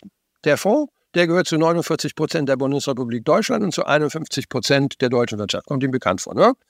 Und der leiht sich dann am Markt Geld, was er machen kann, weil die Bundesrepublik Deutschland garantiert die Anleihen, die dieser Fonds begibt. Sagen wir mal jetzt eine Milliarde, ja? So. Deutsche Banken kaufen im Prinzip diesen Bond an und eine Sekunde später drehen die sich um und verkaufen im Rahmen der Sekundärmarktpflege äh, diesen Zettel an die Bundesbank. Die Bundesbankbilanz hat sich jetzt also um eine Milliarde verlängert. Wir haben Geld gedruckt. Ja? Dann nimmt der Fonds dieses Geld und überweist es auf ein Geschäftskonto nach Frankreich. Dadurch fließt es durch Target durch und Targetsalden bauen sich in der Höhe von genau einer Milliarde wieder ab. Damit ist die Bundesbankbilanz so lang wie vorher. Wir haben also kein Geld gedruckt, sondern wir haben lediglich unser redlich verdientes Geld, die Gegenleistung für unsere Exporte, im Prinzip getauscht in Giralgeld, mit dem wir machen können, was wir wollen. Und von Paris aus. Ganz, ganz kurz, präzise gesagt, der Target vor, die Bilanz der Bundesbank ist, sagen wir mal, 2000. Mhm. Wir haben davon 1200 das Target, 800 das anderes. Ich mache mal Mhm. ganz simpel. Ja. Dann würde die, die Targetzahl auf 1199 sinken Mhm. und die andere Zahl würde auf 801 hochgehen, Genau. weil wir eben dann eine Anleihe haben drin, wenn eine Milliarde von diesem gerade gegründeten privatwirtschaftlich organisierten, Mhm. staatlich garantierten Investitionsfonds der Bundesrepublik Deutschland in der Welt. Genau. Die Bundesbank macht also etwas, die finanziert im Prinzip ihre eigenen Banken, weil sie ja diese Anleihen da von den Banken kauft. Das ist ihre Aufgabe, anstatt sozusagen die EZB zu finanzieren. Ja? Und mit dem Geld in Paris können wir machen, was wir wollen. Ja, das können wir also äh, irgendwie Autobahnen in Frankreich bau für machen, äh, bauen. Dafür können wir auch äh, Produktionsanlagen in Produktivität in Afrika investieren. Wir können auch in Deutschland Ausgaben tätigen. Da müssen wir es bloß nicht wieder zurück auf dem gleichen Wege, sondern überweisen wir es über London und dann nach Deutschland, also über SWIFT und nicht über Target. Dann baut sich Target auch nicht auf. Wir lassen das immer als Giralgeld und machen es nicht zu Zentralbankgeld. Wir können damit machen, was wir wollen. Wir können den Wumms bezahlen, den Doppelwumms, die Gaspreisbremse, äh, den Mietendeckel, alles, was wir wollen. Freibier für alle zur Not. Ja? Und es kann ja nicht sein, ja, dass es, wenn die Spanier hingehen und Geld, was sie niemals redlich verdient haben, einfach heimlich still und leise im Keller drucken und damit alte Sünden bezahlen, dass das legal ist. Und es soll uns verwehrt sein, dass wir das Geld, was wir redlich verdient haben, Gegenleistung unserer Exporte, für einen proaktiven Zweck im Sinne von Europa und Afrika und was auch immer nutzen. Das kann ja wohl überhaupt nicht sein. Ja? Dazu kommt noch etwas ganz besonders Perverses. Das ist nämlich so, dass bei dieser ganzen Operation Bad Bank quasi ganz Europa die Kosten zahlt und die Erträge nur in Spanien anfallen. Warum ist das so? Und da muss man erstmal verstehen, was bedeutet denn eigentlich Zetteldrucken? Und da habe ich in meinem Buch ein ganz kleines, simples Beispiel. Stellen Sie sich eine ganz einfache Wirtschaft vor, die hat 100 Waren und 100 Zettel. Für jede Ware gibt es einen Zettel und für jeden Zettel gibt es eine Ware. Wenn Sie jetzt 100 Zettel dazu drucken, da kommt es drauf an, was Sie mit denen machen. Wenn Sie die investiv verwenden, dann steigt die Produktivität und dann haben Sie in Zukunft 200 Waren und 200 Zettel. Jede Ware kostet weiterhin einen Zettel und für jeden Zettel gibt es weiterhin eine Ware. Da ist kein Inflationsdruck entstanden. Das ist übrigens auch ganz interessant im Rahmen dieser komischen Diskussion Friedman versus New Monetary Theory. Ja, es, da gibt es keine Antwort drauf. Es kommt darauf an, was Sie mit dem Geld machen. Investive Verwendung oder konsumtive Verwendung. Und nun ist es ja so, die Spanier haben einfach nur alte Sünden bezahlt. Das war also schlicht und ergreifend eine konsumtive Verwendung. Da ist sicher keine Produktivität gestiegen. Das heißt, am Ende hatten wir sozusagen 100 Waren und 200 Zettel. Was bedeutet das?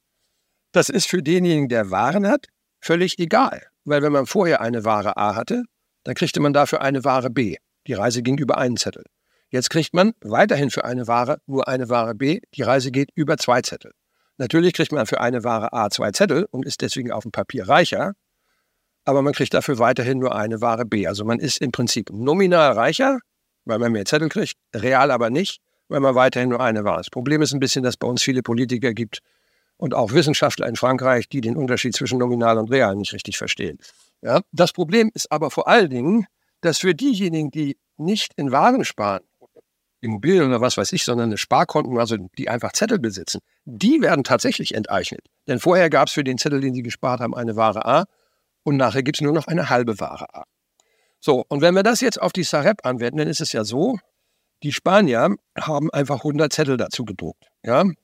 Und wenn wir sozusagen 100 Waren und 100 Zettel als Europa setzen, dann haben sie für ganz, auf ganz Europa einen inflationären Druck erzeugt. Aber die Assets gehören den Spaniern.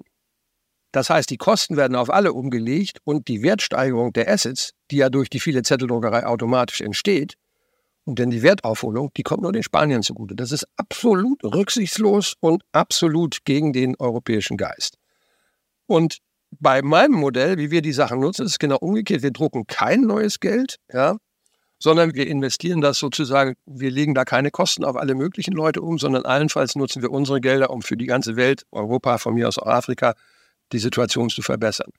Das erste rücksichtslose Modell ist etabliert legal und das zweite sagen viele Leute, das können wir nicht machen. Was übrigens nicht stimmt, denn zwei Bundestagsabgeordnete, maßgebliche Bundestagsabgeordnete, haben ja offizielle Anfragen an die Bundesbank gestellt und auch an den Bundesrechnungshof. Und beide haben denen geantwortet, ja, der Albrecht hat recht, das kann man so machen, aber das ist leider nicht unsere Zuständigkeit. Was gibt's denn für Gegenargumente? Ich meine, Sie haben sich ja mit vielen auseinandergesetzt. Wenn ich es anhöre, kann man sagen, es kann doch nicht sein, dass ich mit zwei, drei Klicks und Überweisungen einfach nur deshalb, weil ich nach London überweise, statt nach Frankfurt oder sonst wohin, schwuppdiwupp das Problem gelöst habe. Das kann man sich mal sehr schwer vorstellen, aber das, ich meine, das, Ihre T-Kontenanalog ist, ist sehr überzeugend. meine, was ist denn die Gegenargumente derjenigen, die sagen, das geht nicht, außer wir wollen es nicht machen? Also erstens mal, dass es so geht, das haben wir ja vorher gesehen weil es als der Interbankenmarkt, wie Frau Schnabel sagte, noch kein Fieber hatte und der Interbankenmarkt noch finanziert hat, da haben die ja das auch per Mausklick einfach durch Überweisung an Trapezzi den Tagessaldo abgebaut und das Ganze zu Giralgeld gemacht. Also dass das geht, ist völlig unstreitig. Ja? Was jetzt als Argument dagegen kommt, das habe ich von, hat die Bundesbank mir erläutert, gesagt, ja, wenn wir das machen würden, dann würden wir das Geld ja in Umlauf bringen. Und damit würden wir Inflationsdruck erzeugen. Also das Argument ist schon erstmal sowieso in sich nicht schlüssig, weil die sagen, Target entsteht nur, weil der Interbankenmarkt Fieber hat. Also das ist ein kranker Zustand sozusagen. Wenn der nicht bestehen würde, dann würde der Interbankenmarkt ja das von der Bundesbilanz runternehmen und zu Giralgeld konvertieren. Ja, aber dann wäre es auch im Umlauf. Also die sage im Prinzip, das ist, weil der Markt krank ist. Eigentlich müsste es ja im Umlauf sein. Und wenn ich denen dann sage, ja, hier ist ein Weg, wie es in Umlauf zu bringen ist, dann sagen die, nee, dann wäre es ja aber im Umlauf. Also das ist irgendwie sowieso schon mal vollständig widersinnig, ja. Warum das so wenig kapiert wird, wissen Sie, das ist eine schwierige Frage. Ich glaube, das liegt daran, äh, das liegt am mangelnden Verständnis. Also ich meine, zum Beispiel, wenn Volkswirte, wie zum Beispiel Frau Schnabel, die haben ja normalerweise mit Finanzierungstechniken, Cashflows und sowas nicht viel zu tun. Sie können das auch an einem anderen Beispiel, ich weiß nicht, ob es 2021 oder 2022 war, da hat der Bund 400 Milliarden finanziert, ja, also Neuaufnahmen und, und Verlängerungen, Revolver, ja. Das hätte alles zu äh, mehr oder weniger null damals äh, für zehn Jahre festmachen können. Und was glauben Sie, wie viel hat er null festgemacht? 25 Prozent. Der Rest kurzfristig. Das ist komplett naiv, denn ist doch klar, dass wir nicht in der Höhe Schulden abbauen. Das hätte man langfristig machen müssen. Wenn man jetzt sagt, das kostet uns in zehn Jahren im Schnitt vielleicht drei Prozent mehr, dann sind das auf zehn Jahre, sind das dann eben mal auf die 300 Milliarden, die da unsinnigerweise kurz gemacht worden sind, ist es eben einfach mal 90 Milliarden, die da einfach nur in den Wind gepustet und verklödert worden sind. Warum ist das gemacht worden? Weil die Politik auf Jahresscheiben guckt, weil, die, bei, die, bei der Herr Scholz als Finanzminister damals auf sein Jahresbudget geguckt hat und nicht mittelfristig. Ja, was weiß ich, wo die hingucken. Das ist eben das Problem. Ja, ich meine, wissen Sie, wenn Sie in Berlin fragen, warum ist das so, dann kann Ihnen das keiner beantworten. Wer hat das denn entschieden? Und sind die jetzt entlassen oder irgendwie äh, vielleicht auch in psychiatrischer Behandlung? Nee, da kriegen Sie keine Antwort, das weiß niemand. Und das ist genau der gleiche Grund. Es wird einfach, es fühlt sich keiner zuständig. Und das Schlimme ist ja, dass dieses unser sozusagen aus Versehen Zwangsgespartes wird im Moment mit 7% pro Jahr entwertet, qua Inflation. Also durch die Zetteldruckerei, die da im Süden angeschrieben wird, tilgen die sozusagen ihre Schuld bei uns, ohne uns jemals irgendwelche Waren dafür zu liefern. Das ist völlig, völlig wahnsinnig. Ja? Und wir gehen hin und anstatt dieses Geld, was wir sowieso schon gespart haben und nutzen, äh, zu nutzen, um, um, um damit im Prinzip diese ganzen Sachen, äh, Gas, Klimawandel, Gasheizung, Benzinpreisbremse, äh, Ticket, was weiß ich nicht alles, die ganzen Wahlgeschenke zu finanzieren, Stattdessen nehmen wir dafür Schulden auf, wofür zukünftige Generationen äh, dann äh, gerade stehen müssen. Also mit anderen Worten, das Geld, was wir schon gespart haben, wird sind wir nehmen neue Schulden auch in die Zukunft. Das ist völlig komplett widersinnig. Aber, und das muss man natürlich sagen, es hatte ja für Europa eine wichtige Funktion. Weil wir wissen ja, dass die EZB da in Unmengen Geld gedruckt hat, indem sie irgendwelche merkwürdigen Papiere gekauft hat. Ich sage immer zum Schluss auch Klopapier, und zwar in seiner benutzten Form. Ja. Und dieses wahnsinnige Geld, was sie da in Umlauf gebracht haben, das hätte natürlich einen wahnsinnigen äh, Inflationsdruck erzeugt. Also im Prinzip die Bazooka von Herrn Draghi, ja, whatever it takes, wo man einfach alles gekauft hat, um irgendwelche Einbrüche zu verhindern, egal was es war. Wenn man das einfach alles so direkt in den Markt gebracht hätte, hätte man im Prinzip 100 Waren, äh, nicht 100 Waren 200 Zettel gehabt, sondern 100 Waren 300 Zettel, einen riesigen Inflationsdruck erzeugt. Deswegen war es schon sehr wichtig, sehr viel Geld dem Umlauf zu entziehen. Mit anderen Worten, diese 1200 Milliarden die wir da im Targetsalden haben, damit haben wir im Prinzip die Munition für Marios Bazooka bezahlt, ja. So, jetzt sagen natürlich auch viele Leute, das geht aber nicht, die dies verstehen, sagen, ja, das mag ja alles sein, aber wir können es nicht in Umlauf bringen, weil da würden wir natürlich dann so einen wahnsinnigen Inflationsdruck erzeugen und so. Und da sage ich, also erstens mal wäre das ja nicht schlimm, weil es, oder das wäre nur fair, weil das ja unser Anteil ist, den wir geltend machen. Aber es muss auch gar kein Inflationsdruck entstehen, weil wenn wir das Geld nämlich nicht für Wahlgeschenke konsumtiv verwenden, sondern investiv, mhm. mein altes Beispiel, 100 Waren, 100 Zettel, 200 Zettel, kommt es darauf an, was Sie machen. Wenn Sie es investiv verwenden, steigt die Produktivität. Irgendwann haben Sie vielleicht 200 Waren, vielleicht sogar 202, wenn Sie gut investieren. Und everybody is better off, ohne dass es da irgendwelchen Inflationsdruck gibt. Ja, das heißt, deswegen ist es schon sehr wichtig, wer damit was macht. Und deswegen bin ich sehr dafür, dass sowas unter deutscher Regie passieren müsste und nicht unter gemeinsamer europäischer.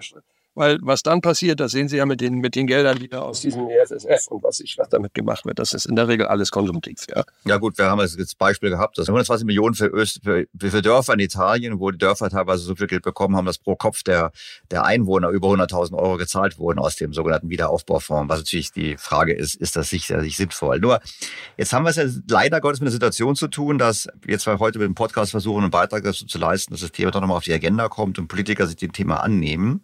Aber aber davon müssen wir ja nicht, können wir nicht ausgehen. Ich meine, wir haben ja generell, wenn wir auf die Notenbankpolitik gucken, in der EZB zunehmend den Haken zu sagen, wir transferieren Gelder Richtung ähm, Südländer. Also wir kaufen jetzt überproportional Anleihen von Italien, Spanien, Griechenland, weniger aus Deutschland.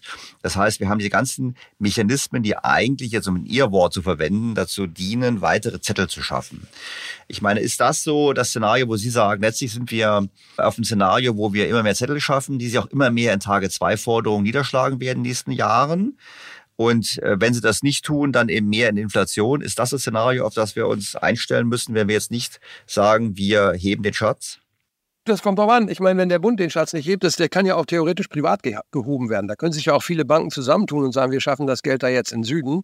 Das sind ja im Prinzip sozusagen Einlagen, die Kunden bei unseren Banken haben, die wiederum dann das als Einlage, wie das bezeichnet wird, bei Bundesbank haben, obwohl das nicht stimmt, weil es nur eine Gegenbuchung zu Target ist. So, die können, Banken können natürlich jetzt theoretisch sich auch zusammentun, können auch einen eigenen Fonds machen, sagen, jetzt machen wir einen Investitionsfonds für Südeuropa oder irgendwas und wir können das drehen. Wenn das passiert, ist gut, wenn es nicht passiert, ist es schlecht. Und dann ist es natürlich so, dass am Ende des Tages, weil das sind ja nicht irgendwelche äh, frei im Raum stehenden Zahlen, diese Targetzahlen, sondern die Targetzahlen, denen gegenüber steht, entsteht eine Forderung der Bundesbank an die deutschen Geschäftsbanken und dem gegenüber steht eine Einlage der Kunden bei diesen Banken. Die denken also, sie hätten da ein gespartes Guthaben, für den sie sich irgendwas kaufen können, aber das wird halt rapide entwertet. Wie das sich in der Zukunft entwickelt, das weiß ich nicht, aber eins ist jedenfalls ganz klar, wir haben ein inflationäres Environment und in einem inflationären Environment, da ist im Prinzip der der Gekniffene, der eben, ich sag mal immer in Zetteln spart, ne? also der Bankeinlagen hat, Lebensversicherung und all solche Sachen. Und der ist nicht, der andere, der nicht gekniffen ist, der der Assets hat. Also für so, für so ein Umfeld gilt ja eigentlich immer, äh, wie man so schön sagt, Money Short, Assets Long, möglichst viele, möglichst viele Assets haben und möglichst wenig Bargeld, am liebsten noch Schulden. Und das haben die Südländer und wir machen das Gegenteil. Wir finanzieren den ganzen Kram.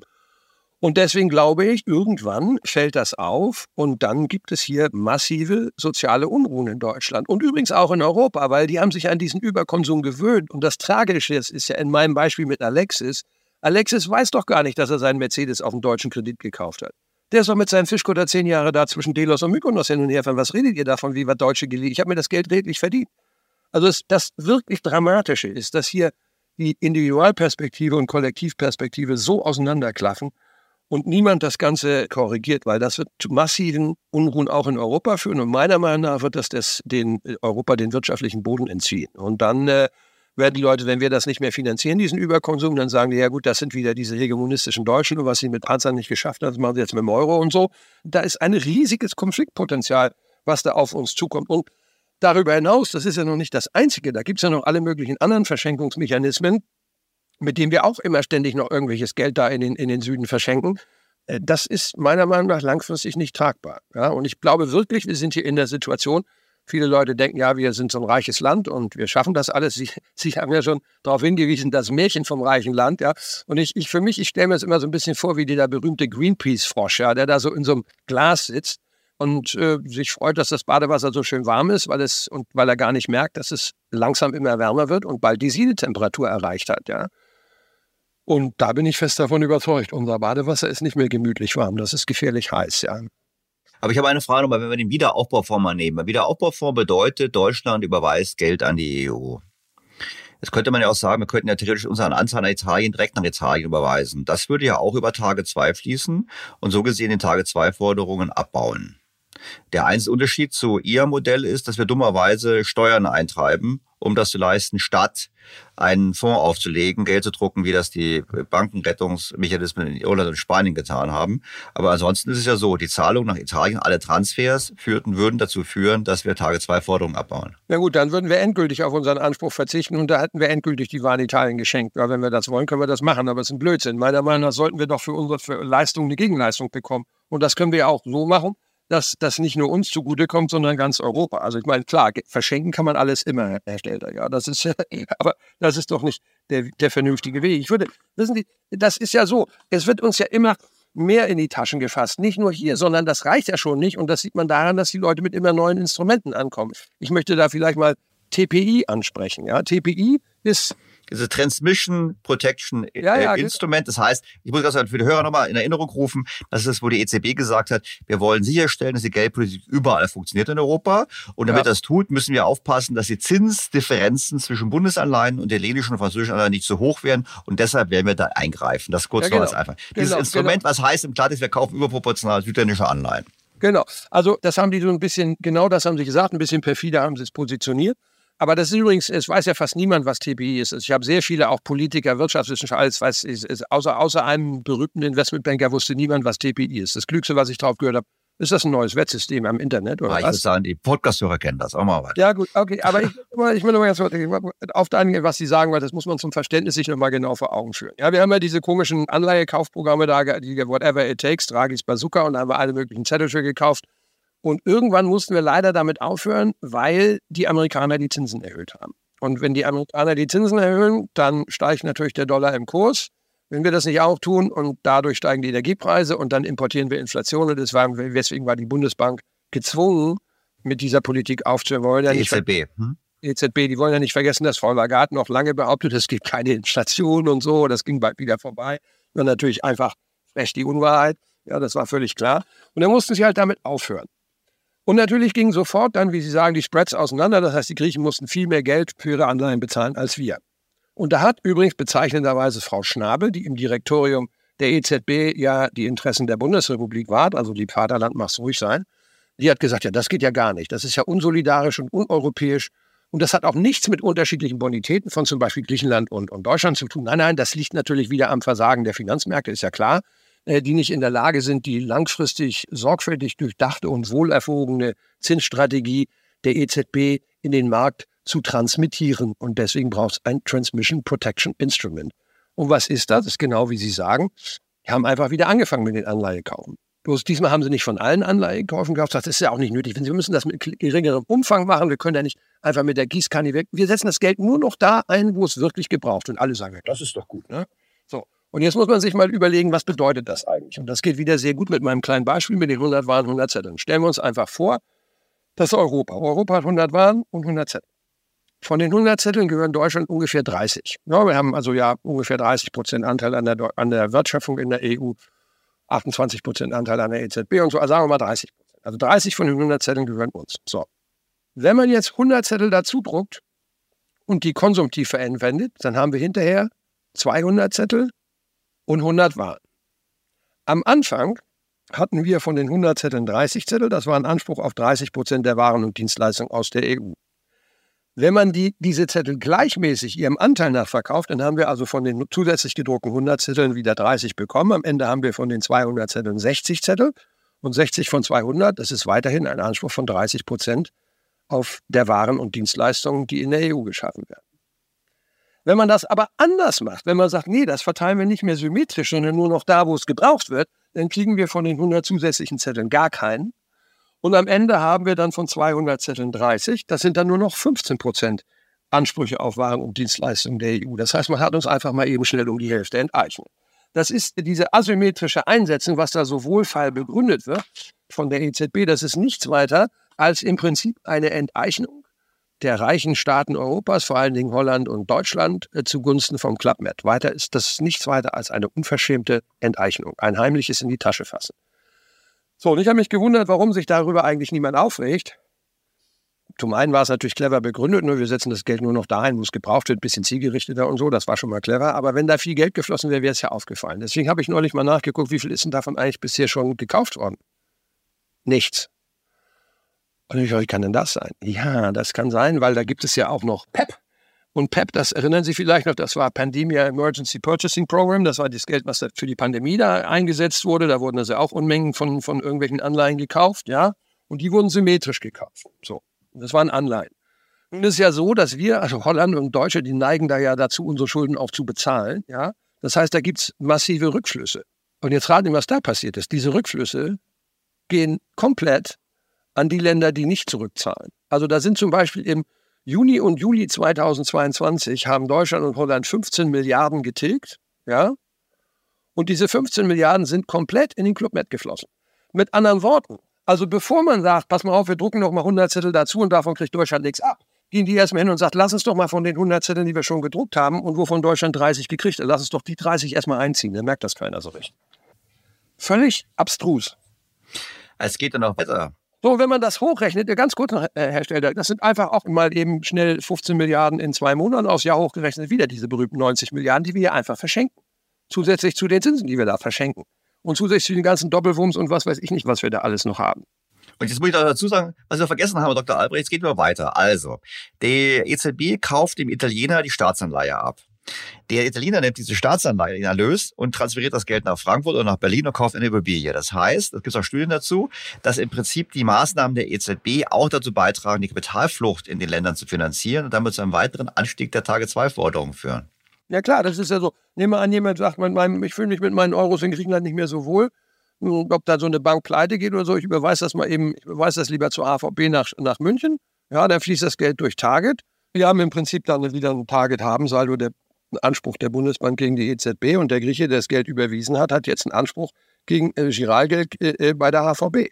Und das passiert natürlich in massivem Umfange, äh, wenn Leute anfangen, an der Wirtschaft ihres Landes zu zweifeln und vielleicht ein Auseinanderbrechen des Euro befürchten, weil dann hätten sie nach dem Auseinanderbrechen natürlich lieber deutsche Euros als griechische Euros, weil die deutschen Euros sind dann Anspruch auf Waren und Dienstleistungen aus Deutschland von denen es viele gibt, wohingegen, äh, die, wenn man es in Griechenland lässt, dann sind das plötzlich ungedeckte Forderungen, weil mein altes Beispiel, fünf Jahre nach der Einführung des Euros, war ja die Produktivität in Griechenland nicht gestiegen. Die Realeinkommen aber schon und die Sparquote negativ. Also die haben sehr viel mehr ausgegeben, als sie hatte. Und deswegen machen das. Aber, da, aber Herr Stelter, da kommt man vom Höchstchen auf Stöckchen. Da gibt es ganz viele Wege, wie diese Tagezeiten entstehen und sie sind, sie sind alle großteils völlig illegitim.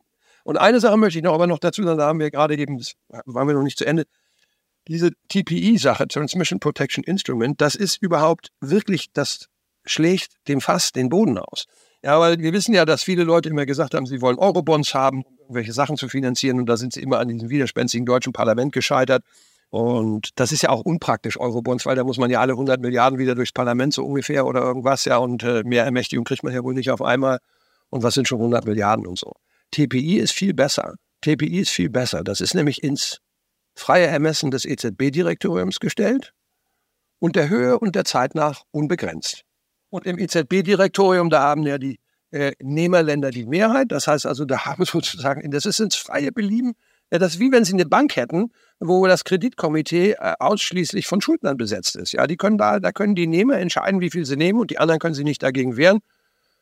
Und das bisschen Gegenwehr, was wir da in diesem EZB-Direktorium haben, was sich für die Interessen von Deutschland einsetzt, das heißt Isabel Schnabel und die hat sich TPI überhaupt erst ausgedacht und glaubt, Barwert hätte einen, Bar, Bar, Target hätte einen Barwert von null. Also da, wenn Sie dann fragen, was, wie wird sich das in Deutschland entwickeln? Ich glaube, es wird ein Drama werden. Ich glaube, wir kriegen massive soziale Unruhen in Deutschland. Wir kriegen massive Unruhen innerhalb von Europa. Ich bin mir auch ziemlich sicher, dass wir irgendwann Kapitalverkehrskontrollen äh, bekommen werden, gerade wegen der Dinge, die Sie ansprechen, wegen illegitimer Nutzung, die da auch passieren. Das ist ja auch mittlerweile schon vorbereitet von den Systemen her. Und deswegen äh, glaube ich, dass leider den vielen Träumen, die manche hier so in der Bundesrepublik noch haben, weil sie noch an das Märchen vom reichen Land glauben und ihr Buch nicht gelesen haben, die werden bald ein wirklich unerfreuliches Erwachen finden. Na gut, aber vielleicht sollten wir ja nicht über mein Buch reden, wir sollten ja über Ihr Buch reden. Und in der Tat, ich möchte mal festhalten, ich würde es vielleicht nicht ganz so drastisch formulieren wie Sie, aber inhaltlich sehe ich die Risiken natürlich genauso. Wir sind auf einem Weg, mal so, wir sind auf vielen Ebenen, haben findet Vermögensumverteilung statt innerhalb Europas Deutschlands Lasten. Wir wissen, dass die Deutschen äh, weniger Vermögen haben als die Nachbarn. Wir wissen darüber hinaus, dass die Deutschen leider, um jetzt ihre Worte zu wählen, eine Präferenz dafür haben, in Zetteln zu sparen. Das heißt, sie werden von dieser tendenziell inflationären Politik überproportional getroffen. So, das ist das Szenario. Aber, und ich möchte schon mal sagen, ich möchte gerne, dass wir eigentlich positiv enden, mit einem Appell enden. Sie zeigen ja auf, dass wir die Möglichkeit hätten, Vermögen zu retten. Unser, wie Sie schon sagen, redlich erworbenen Forderungen, Tage zwei Forderungen, nutzbar zu machen im Interesse des Landes. Also, ich wiederhole es noch ganz kurz. Wir gründen eine Gesellschaft, 49 Prozent Bundespolitik-Eigentum, 51 Prozent die deutsche Wirtschaft. Wir geben Anleihen aus, die Anleihen kauft die Bundesbank und wir verwenden das Geld im Ausland in Europa investieren dort oder wir überweisen über einen Umweg nach London, überweisen wir das und investieren im Land oder wir, das war ja auch eine ihrer Ideen, wir bauen damit den Staatsfonds auf, machen eigentlich alle deutschen Vermögen da. Ich meine, das ist doch ein konstruktiver Ansatz und für den lohnt es sich noch zu kämpfen. Das finde ich schon, sonst hätte man das Gespräch ja nicht geführt, weil wir wollen ja eigentlich, dass sich was ändert.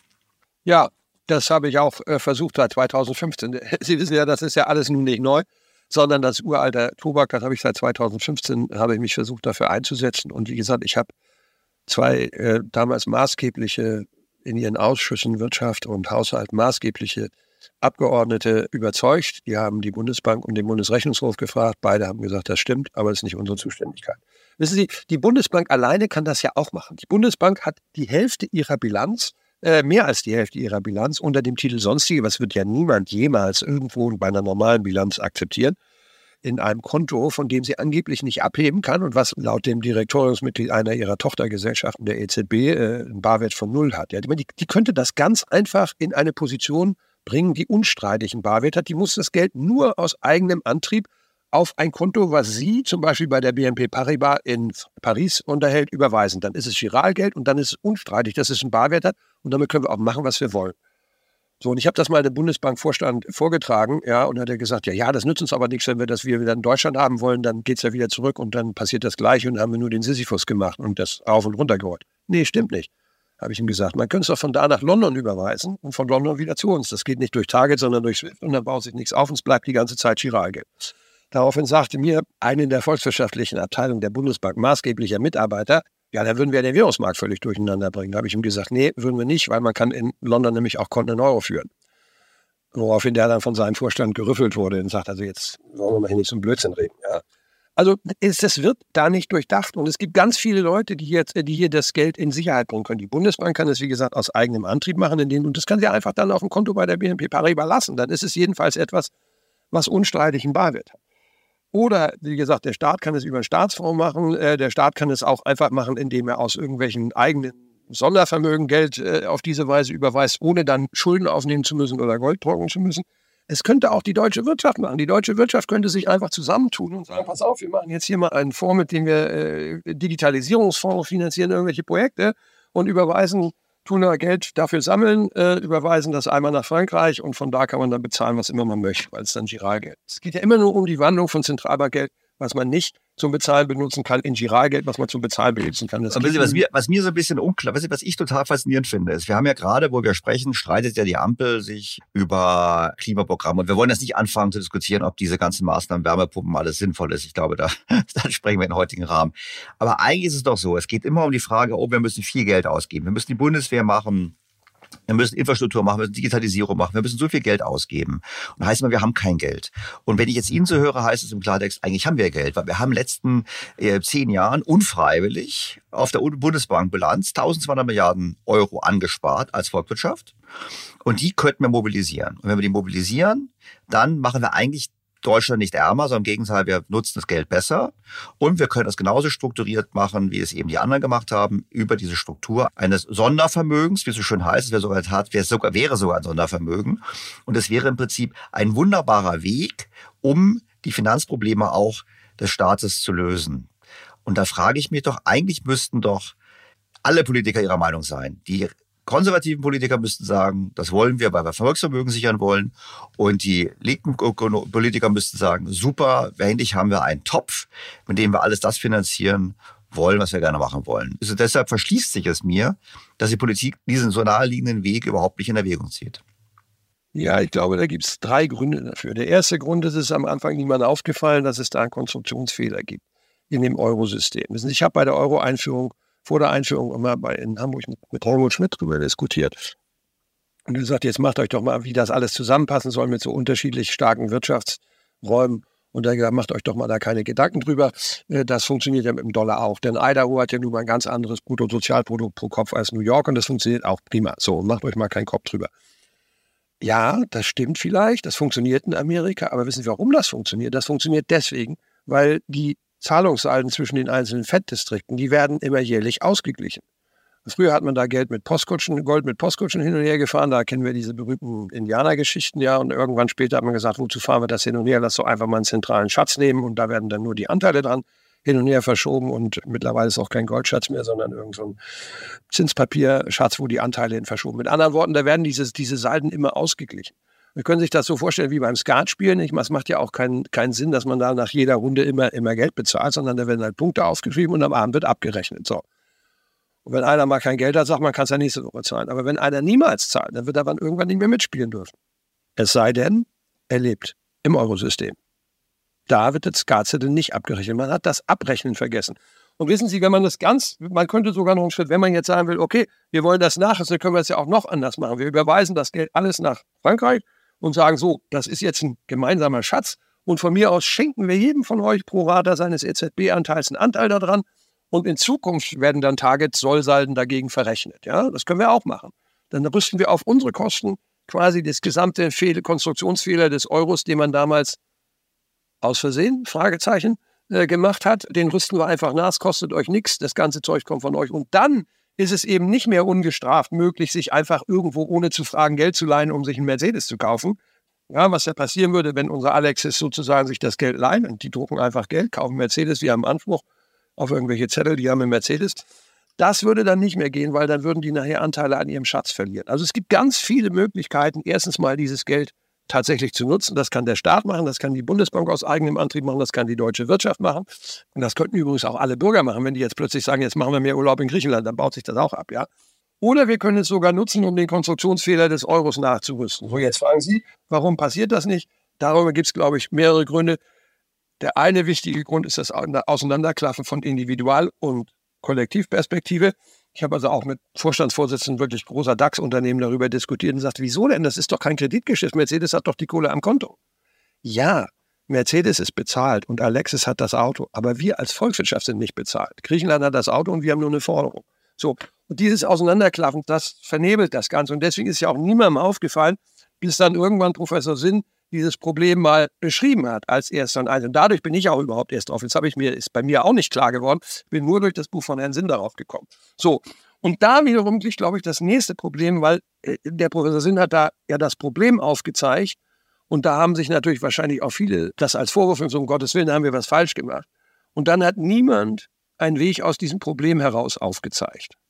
Und das hängt wiederum damit zusammen, denke ich, dass das alles Volkswirte sind, die nicht so sehr über Finanzierungstechnik nachdenken. Und wenn man 30 Jahre internationale Heuschrecke war, dann ist einem das halt geläufig. Ja. Das ist, der, das ist, glaube ich, der zweite Grund, äh, warum das nicht passiert. Ja, also Target ist ja quasi ein giftiges Wort. Wenn Sie mit dem Wort Target in Berlin aufhören, dann gehen überall sofort die Vorhänge runter und es hört Ihnen keiner mehr zu.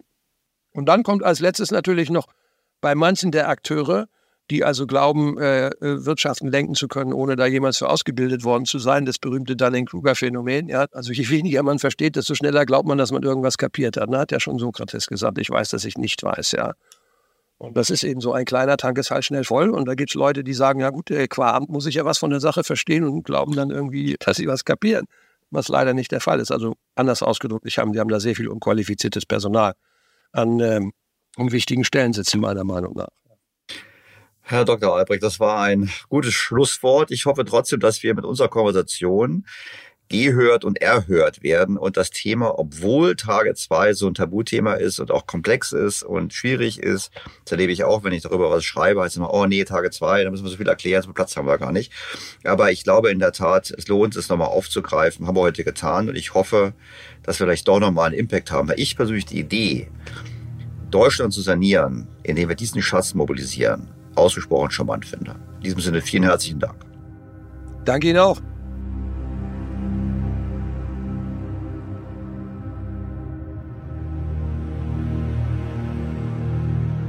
Tja, was sollen wir davon halten? Ich persönlich würde vorschlagen, wir sollten es mit Blaise Pascal halten.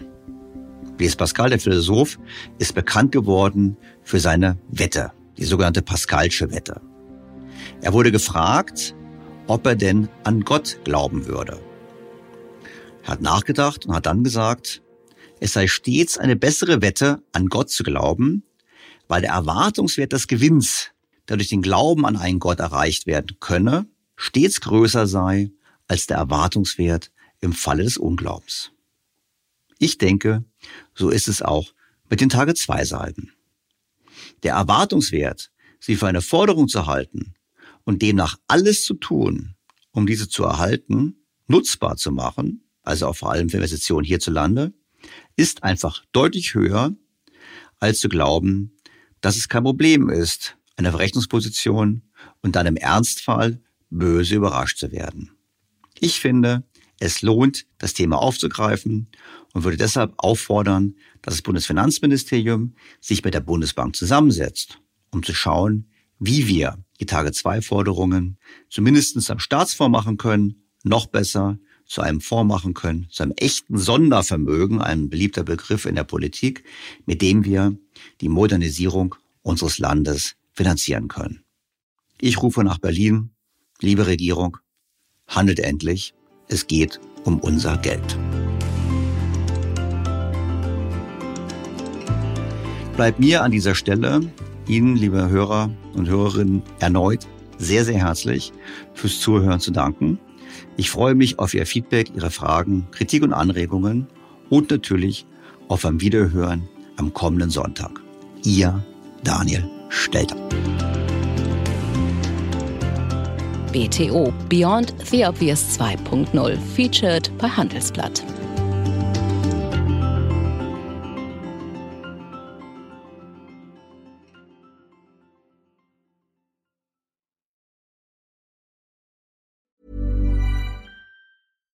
When we're on a budget, we still deserve nice things. Quince is a place to scoop up stunning high-end goods for 50 to 80% less than similar brands. They have buttery soft cashmere sweaters starting at $50 luxurious Italian leather bags, and so much more. Plus, Quince only works with factories that use safe, ethical, and responsible manufacturing. Get the high-end goods you'll love without the high price tag with Quince. Go to quince.com/style for free shipping and 365-day returns. Was ist noch besser als ein guter Plan? Die Möglichkeit, ihn zu ändern. Mit integrierter KI bietet Workday kontinuierliche Innovationen, die Ihnen helfen, agil zu bleiben, egal was passiert. Workday, the finance and HR system for a changing world.